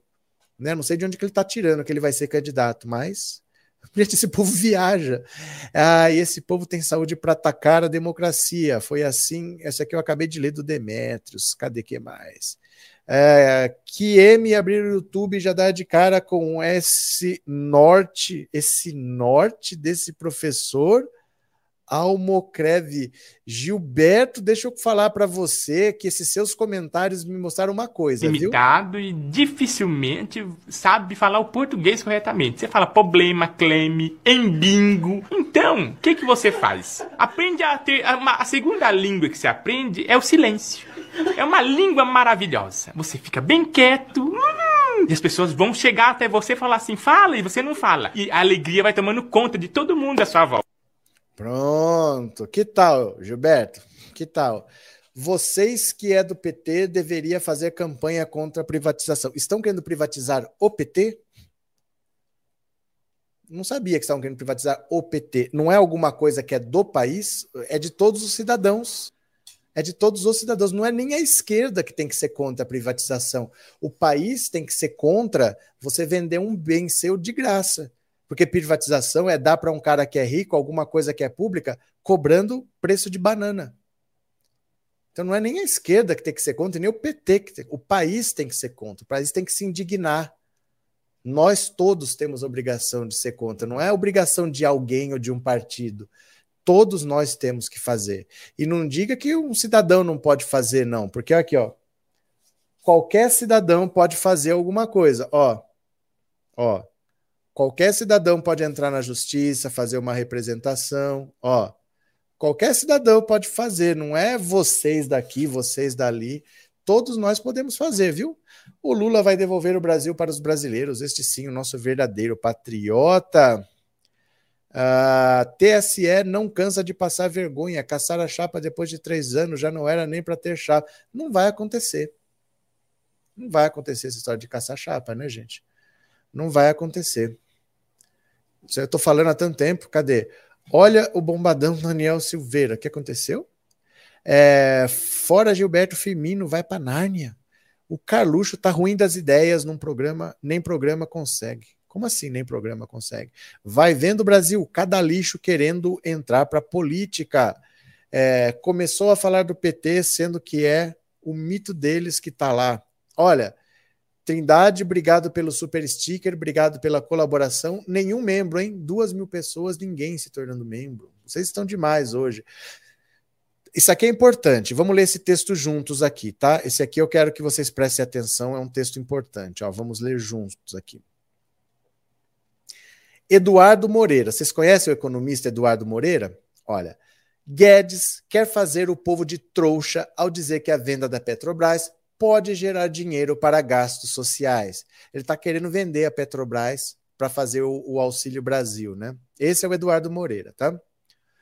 O economista Eduardo Moreira criticou Paulo Guedes após o ministro da Economia afirmar que a estatal valerá zero daqui a 30 anos se não for privatizada. Eu nunca vi empresa de petróleo que não vale nada. Então Guedes quer vender a Petrobras porque em 30 anos ela não vai valer nada e aí vai vir um trouxa desavisado e mesmo assim pagar bilhões por ela e o dinheiro resolverá o problema social do Brasil? Jura que tem gente que ainda leva esse descompensado a sério? O governo estuda projeto de lei que permite à União vender ações ordinárias e, pre e preferenciais da Petrobras, abrindo mão de ser a acionista majoritária da companhia. O próprio Bolsonaro confirmou que a privatização da empresa entrou no radar. Olha só. Então Guedes quer vender a Petrobras porque em 30 anos ela não vai valer nada. E aí vem um trouxa desavisado e mesmo assim vai pagar bilhões por ela e o dinheiro resolverá o problema social do Brasil? Jura que tem gente que ainda leva esse descompensado a sério? É, a ideia do Guedes é o seguinte: a Petrobras é uma empresa de petróleo. Petróleo um dia acaba, então tem que vender. Então tem que vender. Eu lembro que o petróleo ia acabar lá nos anos 70. Você lembra quando o Brasil criou o Proálcool? Por que, que o Brasil criou o Proálcool? Porque começou a crise do petróleo. As pessoas achavam que o petróleo estava para acabar, o preço do petróleo disparou, todo mundo começou a procurar alternativa e o Brasil fez o Proálcool. Eu acho que é a única é, iniciativa bem sucedida do mundo. Porque o carro elétrico é uma iniciativa bem sucedida, mas não foi feita por causa da crise do petróleo. O Proálcool foi. O Brasil fez o Proálcool para responder à crise do petróleo. Achava-se que o petróleo ia acabar nos anos 70. E o petróleo, gente, não é que ele vai acabar. Quando eles falam que vai acabar, é porque assim, ó, você tem uma reserva de petróleo que está embaixo da terra. Então você começa a extrair, extrair, só que conforme você vai extraindo, vai ficando cada vez mais difícil tirar, porque você tem o problema da pressão, a profundidade toda, é muito trabalho para tirar. Então chega uma hora que não vale mais a pena. Quando eles encerram a produção, normalmente não é porque secou, é porque não vale mais a pena. Tirar de lá de baixo ficou tão difícil que eles preferem tirar de outro lugar, que é mais barato. Então, quando eles falam que o petróleo está acabando, não é porque ele está acabando, tem muito petróleo lá embaixo. Só que começa a ficar caro. Então, ele tem lugar mais barato ainda para tirar, ele vai tirar do lugar barato. Se precisar, é só voltar lá com mais tecnologia, com equipamento mais novo depois de alguns anos e voltar a fazer produzir. Tem muito petróleo ainda para ser usado. Normalmente, depois de 15%, eles já param de tirar. Sobra 85% lá dentro, porque fica caro e difícil extrair, não é porque acabou. Então, se aqui está caro, eu vou extrair ali que está mais barato. Ele não parou de produzir, só que ele está aproveitando o preço menor ali. E é por isso que eles param a produção. Não é porque o petróleo está acabando, não. Tem muito petróleo lá embaixo, mas fica difícil tirar e tem lugar que é mais fácil. Eles vão para o mais fácil. É só isso, viu? Esse é o grande ministro da economia brasileiro. Vergonha. É, Professor, boa noite. Explica aí, o Bozo quer pagar os 400 reais de auxílio. Isso quer dizer que ele já sabe que vai participar das eleições em 2022 e que não vai ser punido nem pela CPI do Não, não. Isso quer dizer que ele está vendo que a popularidade dele está muito baixa e ou ele vai reverter agora, tentando dar dinheiro para as pessoas, ou não dá mais tempo. Ele não pode ficar esperando tentar reverter a popularidade dele em julho do ano que vem com a eleição em outubro. A popularidade dele está muito baixa e ele tem que tentar reverter agora. É a última chance dele conseguir.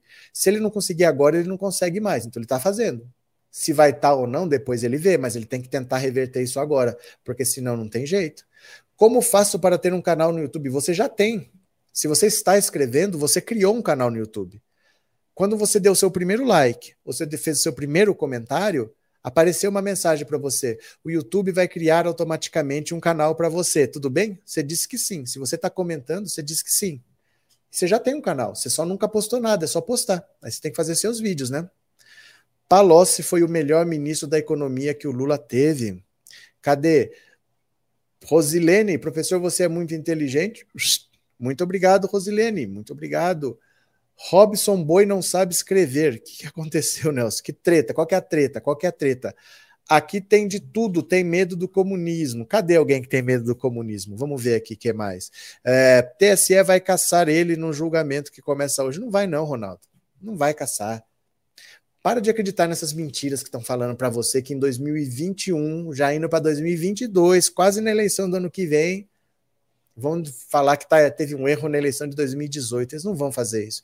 Nunca deixariam chegar tão longe. O Bolsonaro já governou três anos.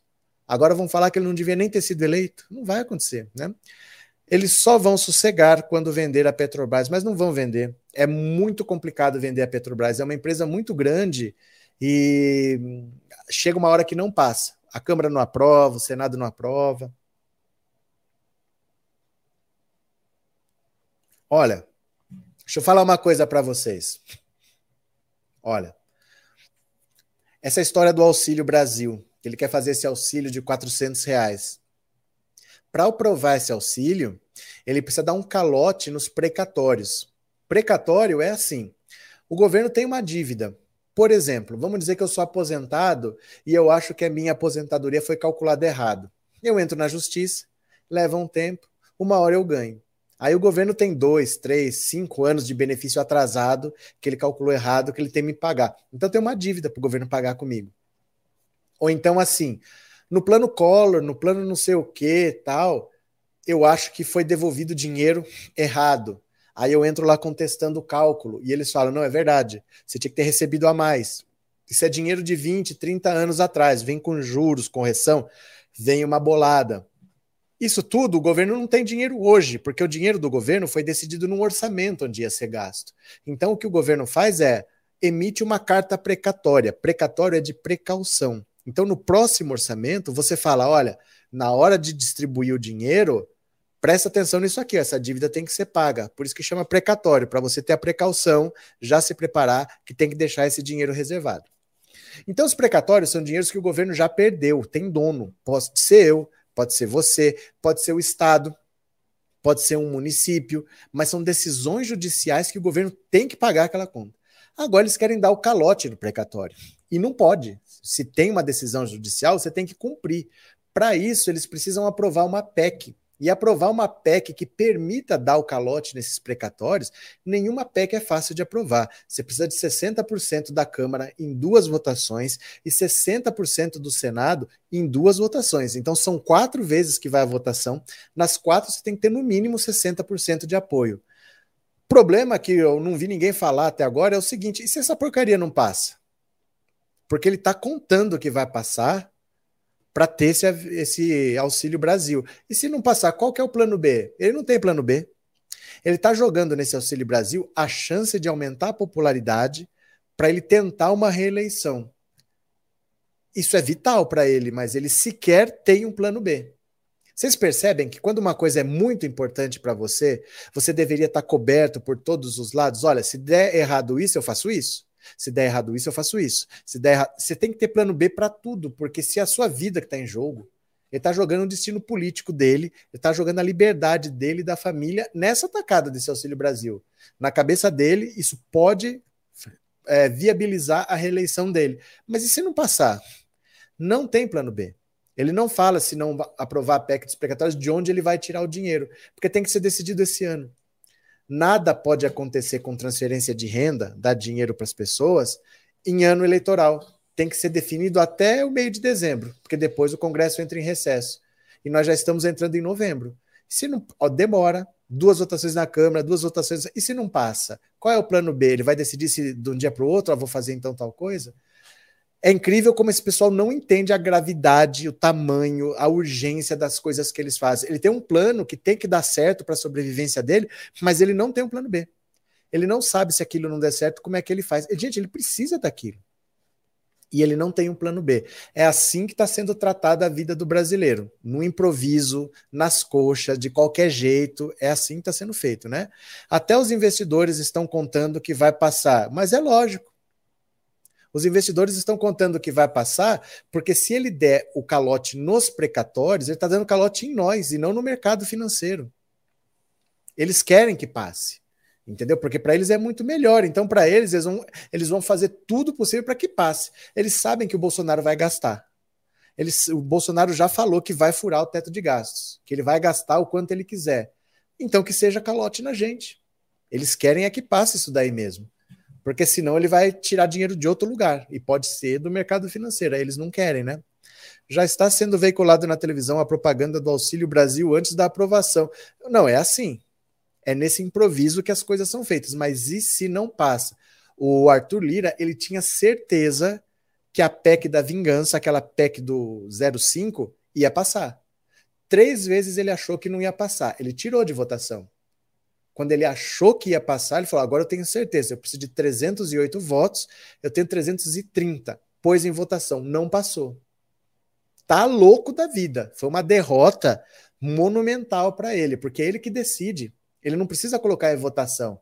Ele pauta quando ele quiser. Se ele pautou e perdeu, é uma derrota pessoal para ele, não passou.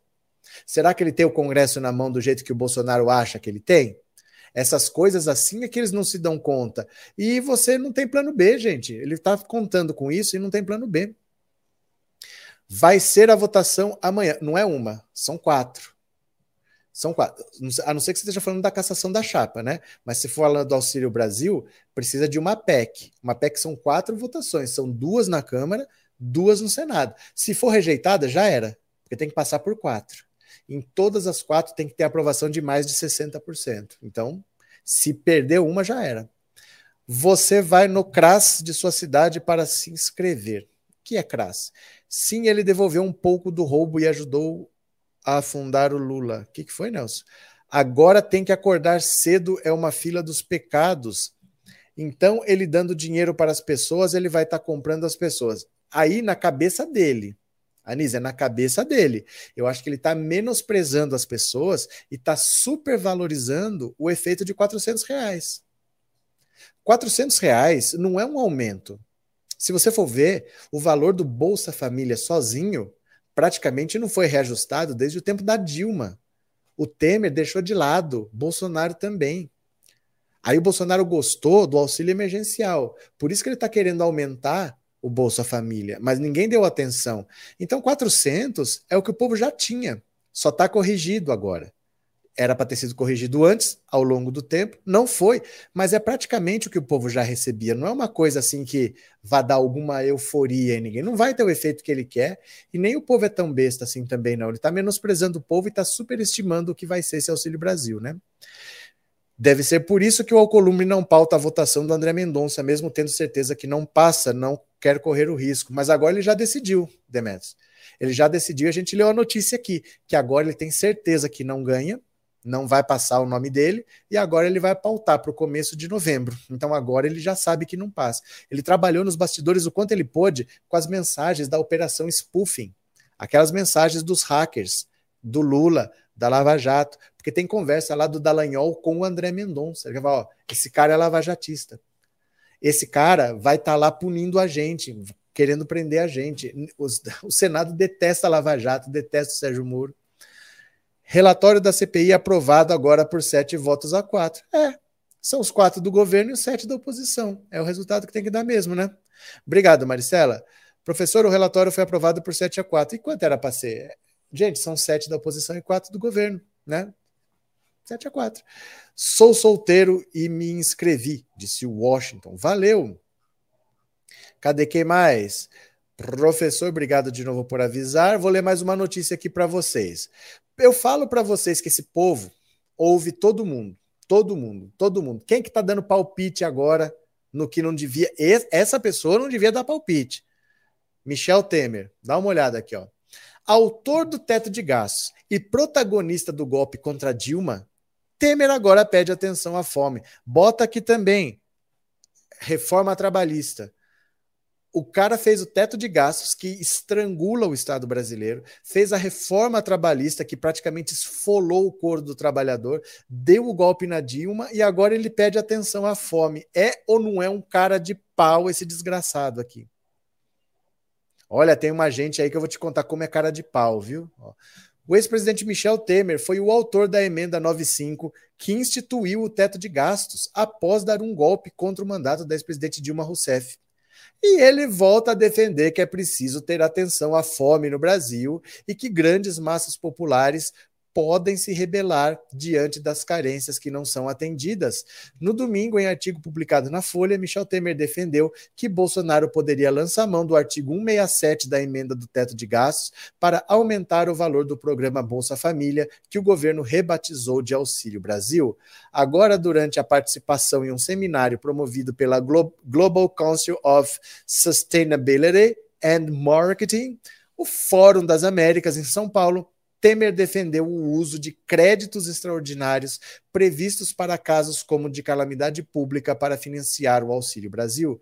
Essas grandes massas populares, num dado momento, podem se rebelar podem desagregar a nossa nação. Não é preciso queimar a cabeça para editar orçamento de guerra e coisa assim. Basta usar o que está na emenda do teto e agora, em face do prolongamento da pandemia, com imagens de gente procurando lixo para poder comer, temos mais de 20 milhões que passam fome. Não é pobreza, é miserabilidade e temos de dar atenção a isso. Na verdade, essa gente aqui, como Michel Temer, quando está preocupado, é por causa disso aqui, ó.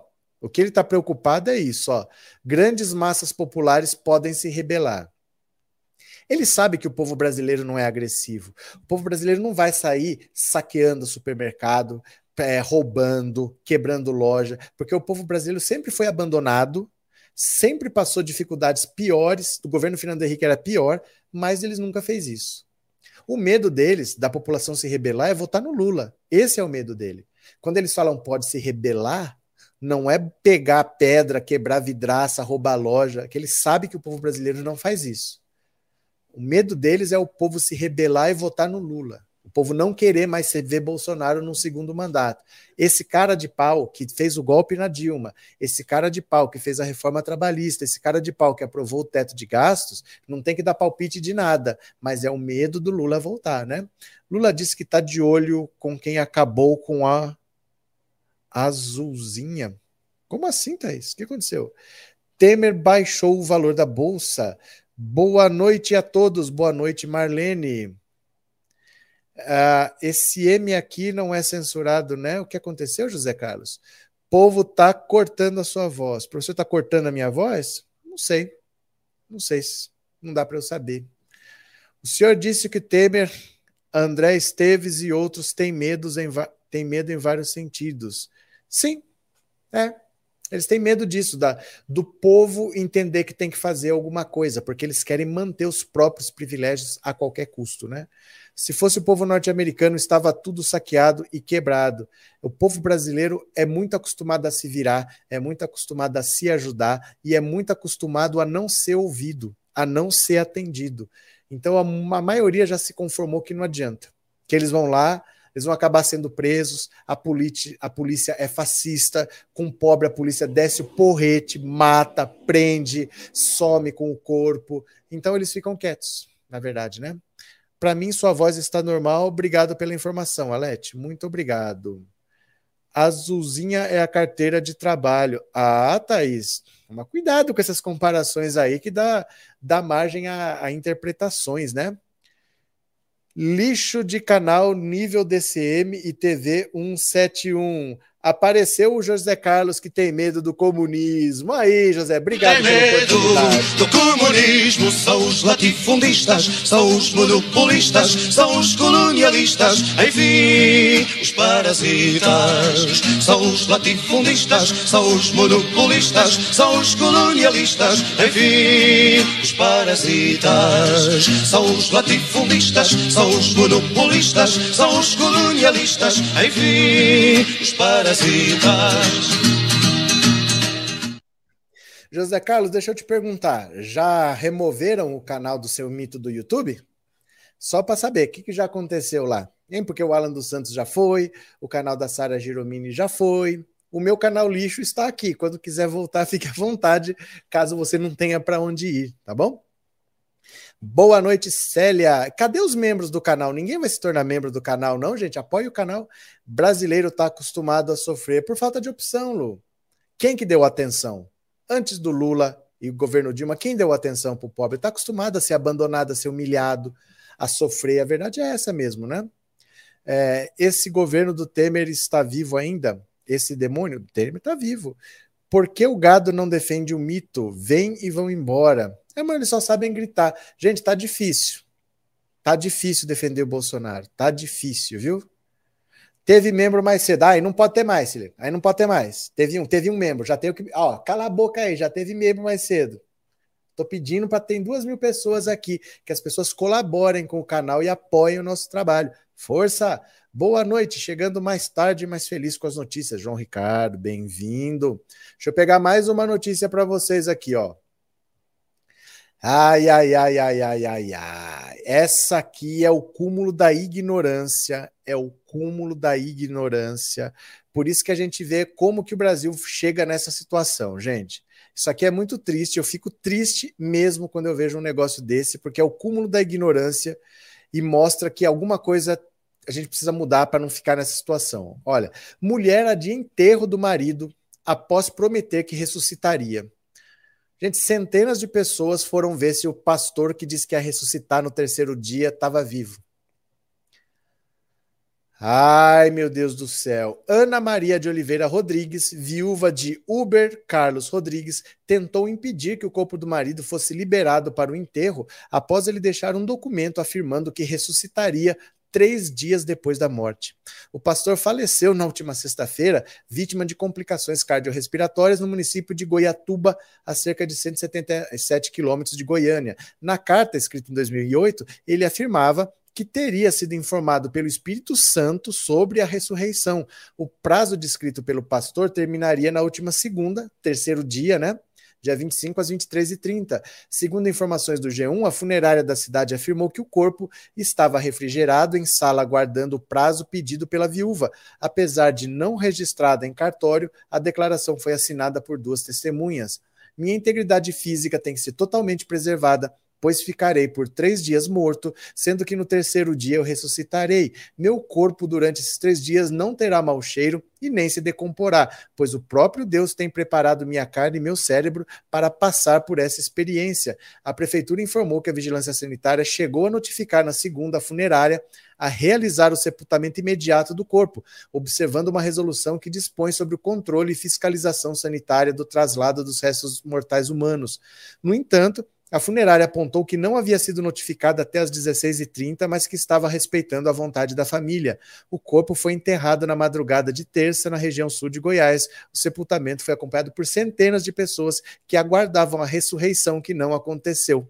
Segundo o jornal local, um grupo de pessoas pediu que o caixão fosse aberto, mas o pedido foi negado pelo coveiro. Gente, quem acredita nesse tipo de coisa não vai acreditar no zap, não vai acreditar no que o presidente da República fala, se é o presidente da República que está falando. A pessoa não vai acreditar. Quando o Bolsonaro faz essas lives criminosas que ele faz, ele tem que saber que no Brasil a gente tem um povo extremamente crédulo. Então, assim, muita gente realmente não acha que você está querendo sacanear as pessoas. Por isso que tem muito golpe. Porque muita gente acha que você fala, olha, você vai ganhar um milhão. Ele acredita em você e acha que vai ganhar um milhão. Aí dá a senha lá, a pessoa vai lá e esvazia a conta. Muita gente cai em golpe porque acredita. É um povo muito religioso, mais do que religioso, muito supersticioso.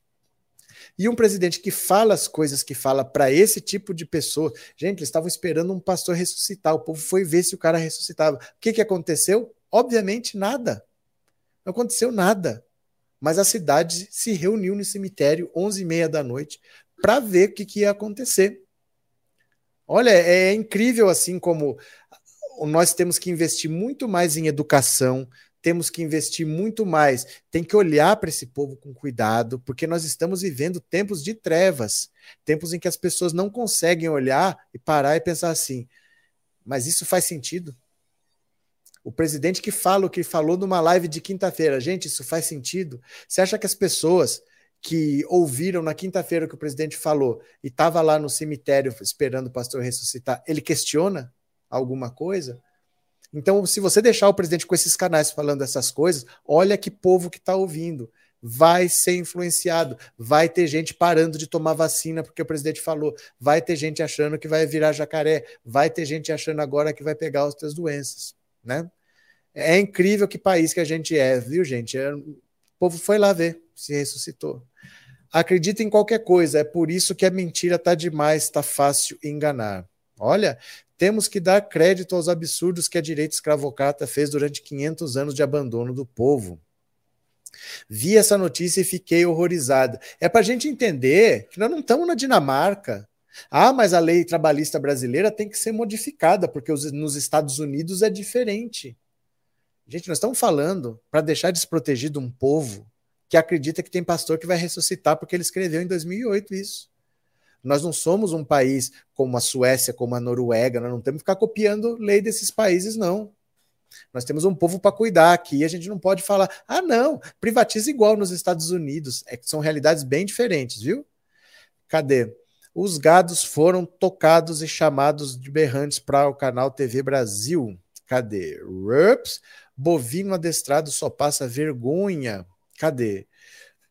Para algumas pessoas, infelizmente, o que o Bolsonaro fala é lei, porque a gente que acredita, é gente crédula, e isso na mão de uma pessoa que não tem escrúpulo como o Bolsonaro, isso causa mortes. As coisas que ele fala são assustadoras. As autoridades médicas não se pronunciam os conselhos de medicina eles não se pronunciam, nunca se revoltaram contra Bolsonaro da cloroquina para EMA, nunca reclamaram de nada de ozonioterapia, foram se reclamar contra os médicos cubanos para mandar embora, né? Isso acaba com a cabeça das pessoas mais frágeis. Olha, é muito triste ver esse tipo de coisa, mas Agora, olha a irresponsabilidade dos ministros do Bolsonaro. Você acredita que um deles debochou da possibilidade de ter greve. Sabe a greve que os caminhoneiros querem fazer no dia primeiro por causa do preço dos combustíveis? O cara debochou. É, que greve nada, isso é meia dúzia de desocupado. Olha, não fica provocando, ó. Ministro ataca a liderança de caminhoneiros e vê chance zero de greve. Olha os retardados do governo Bolsonaro, ó. O ministro da Infraestrutura, Tarcísio de Freitas, disse durante palestra não acreditar em uma greve dos caminhoneiros de grandes proporções no próximo dia 1 de novembro. Tarcísio falou duramente sobre meia dúzia de lideranças que chamam paralisações frequentes e afirmou que o movimento não tem motivos para poder para não tem motivos nem poder de baixar o preço do diesel no Brasil. Você acha que vai baixar numa greve? Lamento, não vai. São meia dúzia de líderes. Meia dúzia é singular, tá?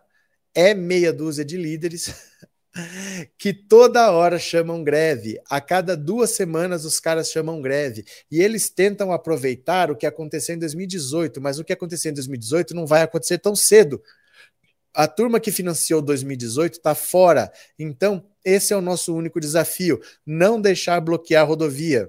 Se não deixar bloquear a rodovia, com o excesso de oferta de caminhões que nós temos, se meia dúzia de caras pararem de trabalhar, qual vai ser o efeito para nós em termos de mercado? Zero, nenhum. Então, qual a possibilidade de ter greve como em 2018? Zero, nenhuma, não vai ter. Ficam tentando chamar greve pela imprensa, mas não vai ter greve. Ele salientou que desta vez não há apoio das empresas de transporte, representantes da maior parte do setor. Mais de dois terços do transporte está na mão de empresas de transporte, não são autônomos.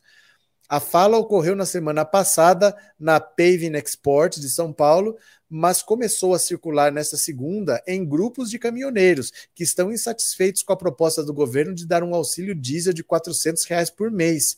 Não podemos deixar bloquear as rodovias. Esse é o nosso desafio. Se meia dúzia parar, o efeito é zero, provocou o ministro que reclamou do espaço dado pela imprensa a essas lideranças. Eles chamam greve e a imprensa morde a isca. Para a imprensa, quanto pior, melhor, porque não gostam do governo. Provoca! Provoca mesmo. Mas agora eu tô torcendo para a casa cair, eu tô torcendo para o barraco desabar. Você acha que isso se faz? Você pode achar, mas você deve falar uma coisa dessa? Léa Tosta, obrigado, viu, por ter se tornado membro. Muito obrigado. Valeu, obrigado pela confiança. O governador do Amazonas tem que ser preso. Cadê que é mais? Caminhoneiros fazem greve sim. Olha, Fábio, já li sua mensagem, não fica repetindo não que atrapalha, tá? É incrível a, a falta de sensibilidade dessa gente, como consegue meter os pés pelas mãos, né? É, tenho dó, minha filha é evangélica e eu fico no pé dela, mas também é manipulada. Verdade. Grande dia politizando news. O governo Bolsonaro que se cuide. Dia 2 de novembro é o dia de finados, mas a morte do governo já pode ocorrer no primeiro dia.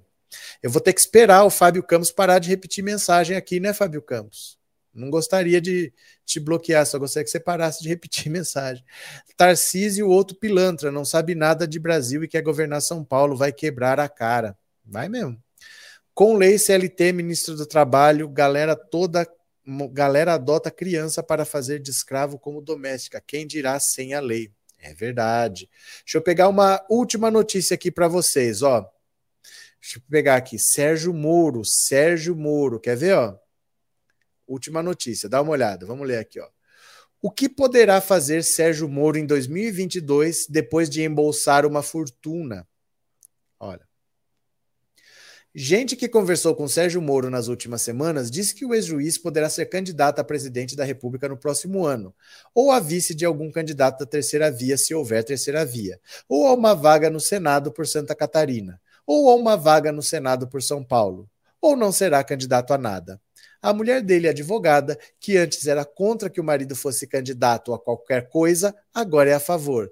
E não teme que ele vire alvo de pancadaria de Lula e de Bolsonaro. Candidato ou não, ele será alvo sim de pancadaria dos dois. Candidato, de preferência a presidente, poderá pelo menos se defender e atacar. Mas se Moro preferir ficar de fora das eleições, não terá mais com que se preocupar na hora de pagar suas contas. O que ganhou como membro de um dos maiores escritórios de advocacia dos Estados Unidos bastou para assegurar-lhe e à família um futuro tranquilo. De resto, a mulher é bem-sucedida em sua profissão. Esse é o ponto da situação de Moro, que no final de 2018 aceitou ser ministro da Justiça de Jair Bolsonaro, acreditando que mais tarde ganharia uma vaga no STF. Caiu no conto do ex-capitão depois de tê-lo ajudado a se eleger presidente. Moro não gosta de lembrar disso. Foi seu maior erro. Moro está milionário a esposa dele é muito rica e eles ainda vão tentar entrar na política. Se colar, colou. Se não colar, eles não estão nem aí, porque eles estão com a vida garantida. Depois de prender o Lula, depois de entregar o Brasil para Bolsonaro, depois de destruir os direitos das pessoas que agora estão passando fome, ele não está nem aí. Ele está com a vida garantida. Que tal, né? Esse pessoal que está sendo preso vão ser todos é, promivos promivos na próxima eleição? Como assim? Esse ex-juiz tem muita cara de pau em se candidatar, destruiu o nosso país, por isso uma condenação criminal ajudava. Mas de quem, Maristela? Quem que vai condenar? Moro é parte de um sistema, ele é uma engrenagem. Não vai ser a máquina que vai condenar essa engrenagem, entendeu? Ele é parte de uma máquina maior. Ele não fez nada sozinho. Ele não fez as coisas da cabeça dele. Ele é uma peça de uma máquina muito grande. Não dá para você achar que a máquina vai punir o que a peça fez. Né? Você acha que o STF do Ahá, o, Faquinha é Nosso, o STF do Infux We Trust vai punir o Sérgio Moro? A gente fica achando que o sistema de justiça brasileiro vai punir o Sérgio Moro. Sérgio Moro é uma peça de uma engrenagem, né? É, por isso, Zé Trovão e outros vão ficar presos até passar a eleição. Kleber, não tenho pena nenhuma dos caminhoneiros. Eu não quero mais, eu quero mais que eles se lasquem. Em 2018 viviam gritando mito. Eu sei, eu também, eu entendo isso, Kleber, mas agora eles precisam fazer alguma coisa porque Bolsonaro tem uma eleição e ele não pode sair fortalecido dessa situação teve uma CPI, ele não pode sair fortalecido da CPI. Teve uma greve de caminhoneiros, ele não pode sair fortalecido. Ele tem que tomar todas as pancadas que ele puder, porque só tem dois candidatos com votos no Brasil. Só tem Lula e só tem Bolsonaro. Então, Bolsonaro é uma força política ainda. Ele tem que ser esmagado, dilacerado, é, humilhado, destruído, pisoteado. Não pode sobrar nada dele. Todas as derrotas que ele puder, ele tem que tomar, né? Tem um grupo com alguns caminhoneiros, todos vão parar. Olha, Adriano, Boa noite, Nadir. Sérgio Moro seria útil como gigolô de Kenga? Será? Tem gente que quer dominar o chat, até desanima escrever, disse a Catrina. Desanima não, Catrina. Tem gado nervoso na live, tem um monte. Moro vendeu o Brasil. Antes de entrar, o professor já pediu para entrar no Zap Zap. O quê? Já, já li o WhatsApp hoje. É, caminhoneiro sinônimo de bolsonarista, mas agora eles estão vendo eles não estão aguentando mais pagar, tá pesando, né? Esse Moro nunca esteve sozinho, a verdade sempre aparece. Tem um carro buzinando aqui, ó. Você acha que o Bolsonaro fica até o final do mandato dele? Ó, tem alguém buzinando. Muito provavelmente, Rosilene. Muito provavelmente, porque ninguém vai fazer impeachment em ano de eleição. Ninguém quer ficar preso em Brasília tendo uma eleição para disputar. Eles não vão querer parar o Congresso em ano de eleição. O tempo corre contra. Na verdade, o tempo corre a favor do Bolsonaro, corre contra para nós, né? O fato do vice ser o Mourão também ajuda ele, porque ninguém confia no Mourão, ninguém gosta do Mourão. Não é um político calejado, um político que saberia lidar com a situação. Então, que, que o Mourão vai fechar um acordo com o Centrão? Se ele fechar, ele vai cumprir ou ele vai arrastar as asas para os militares? Ninguém sabe. Então, o fato dele ter o Mourão como vice, ninguém olha para o Mourão e fala: olha, vamos tirar o Bolsonaro e pôr o Mourão. O fato do já faltar um ano para acabar o mandato e ter eleição, tudo isso vai contra. Você entendeu? Boa noite, Ana Maria. Mas ainda tem o escritório do caso do Zucoloto. Do Zucoloto, as investigações da Procuradoria-Geral e da delação do Tacla Duran. Eu sei, tem, provas tem. Mas ninguém ouviu o Tacla Duran ainda. E ninguém tem muita preocupação em ouvir. Você percebeu isso? Que ninguém está muito preocupado em ouvir o Tacla Duran? Né? O que me deixa mais feliz, 2021 está acabando, Lula 2022. Pergunto por que o Heitz foi indiciado. Será pela atriz. Não sei, não sei. Sandra, obrigado pelo super sticker e obrigado por ser membro do canal. Muito obrigado, viu? É, esses pastores famosos nunca Nunca vi ajudar o povo que precisa, só sabe retirar o pouco que eles têm. É uma vergonha lastimável, acorda Brasil. Jesus Santos, eu vou falar uma coisa para você. Se você precisar de ajuda, eles falam que você tem que orar e dar dinheiro para a igreja. Você tem que orar e tem que fazer oferta, tem que dar dízimo. Tem que orar. Ninguém fala, você está precisando, eu vou te dar dinheiro. Mas quando eles estão com dificuldades financeiras, eles não pedem orações, eles pedem dinheiro. Ninguém fala, olha, gente, o canal está com dificuldade aqui, ó, para manter o programa no ar, a gente precisa de tantos milhões. Eles não falam, orem por nós. Eles botam um telefone lá para você doar dinheiro. Pensa nisso, né? Não suportamos mais esse cavaleiro malévolo nazista, Elizabeth. Olha, eu vou parar por aqui, porque a hora que for 21h45, eu estou no canal Critica Brasil com o Aquias Santarém. Então eu gostaria que vocês depois fossem para lá. Então eu vou parando por aqui agora para dar um tempinho entre uma live e outra e daqui a pouco a gente conversa mais um pouco. Vocês vão para lá? Pro Aqui é Santarém? Ó, prisão do Zé Trovão, Alan dos Santos que está desesperado dizendo que vai pedir asilo político, o Eduardo Cunha dizendo que vai ser candidato a deputado, nem direitos políticos tem, o Roberto Jefferson com o habeas corpus negado, o Bolsonaro com quebra de sigilo, Hoje o dia teve um monte de notícia. E o Kim Kataguiri, que pode perder o mandato, e eu acho é pouco. Valeu, meus amigos. Então, daqui a pouco eu vejo vocês lá no Critica Brasil com aqui a Santarém. Beijo grande, até mais.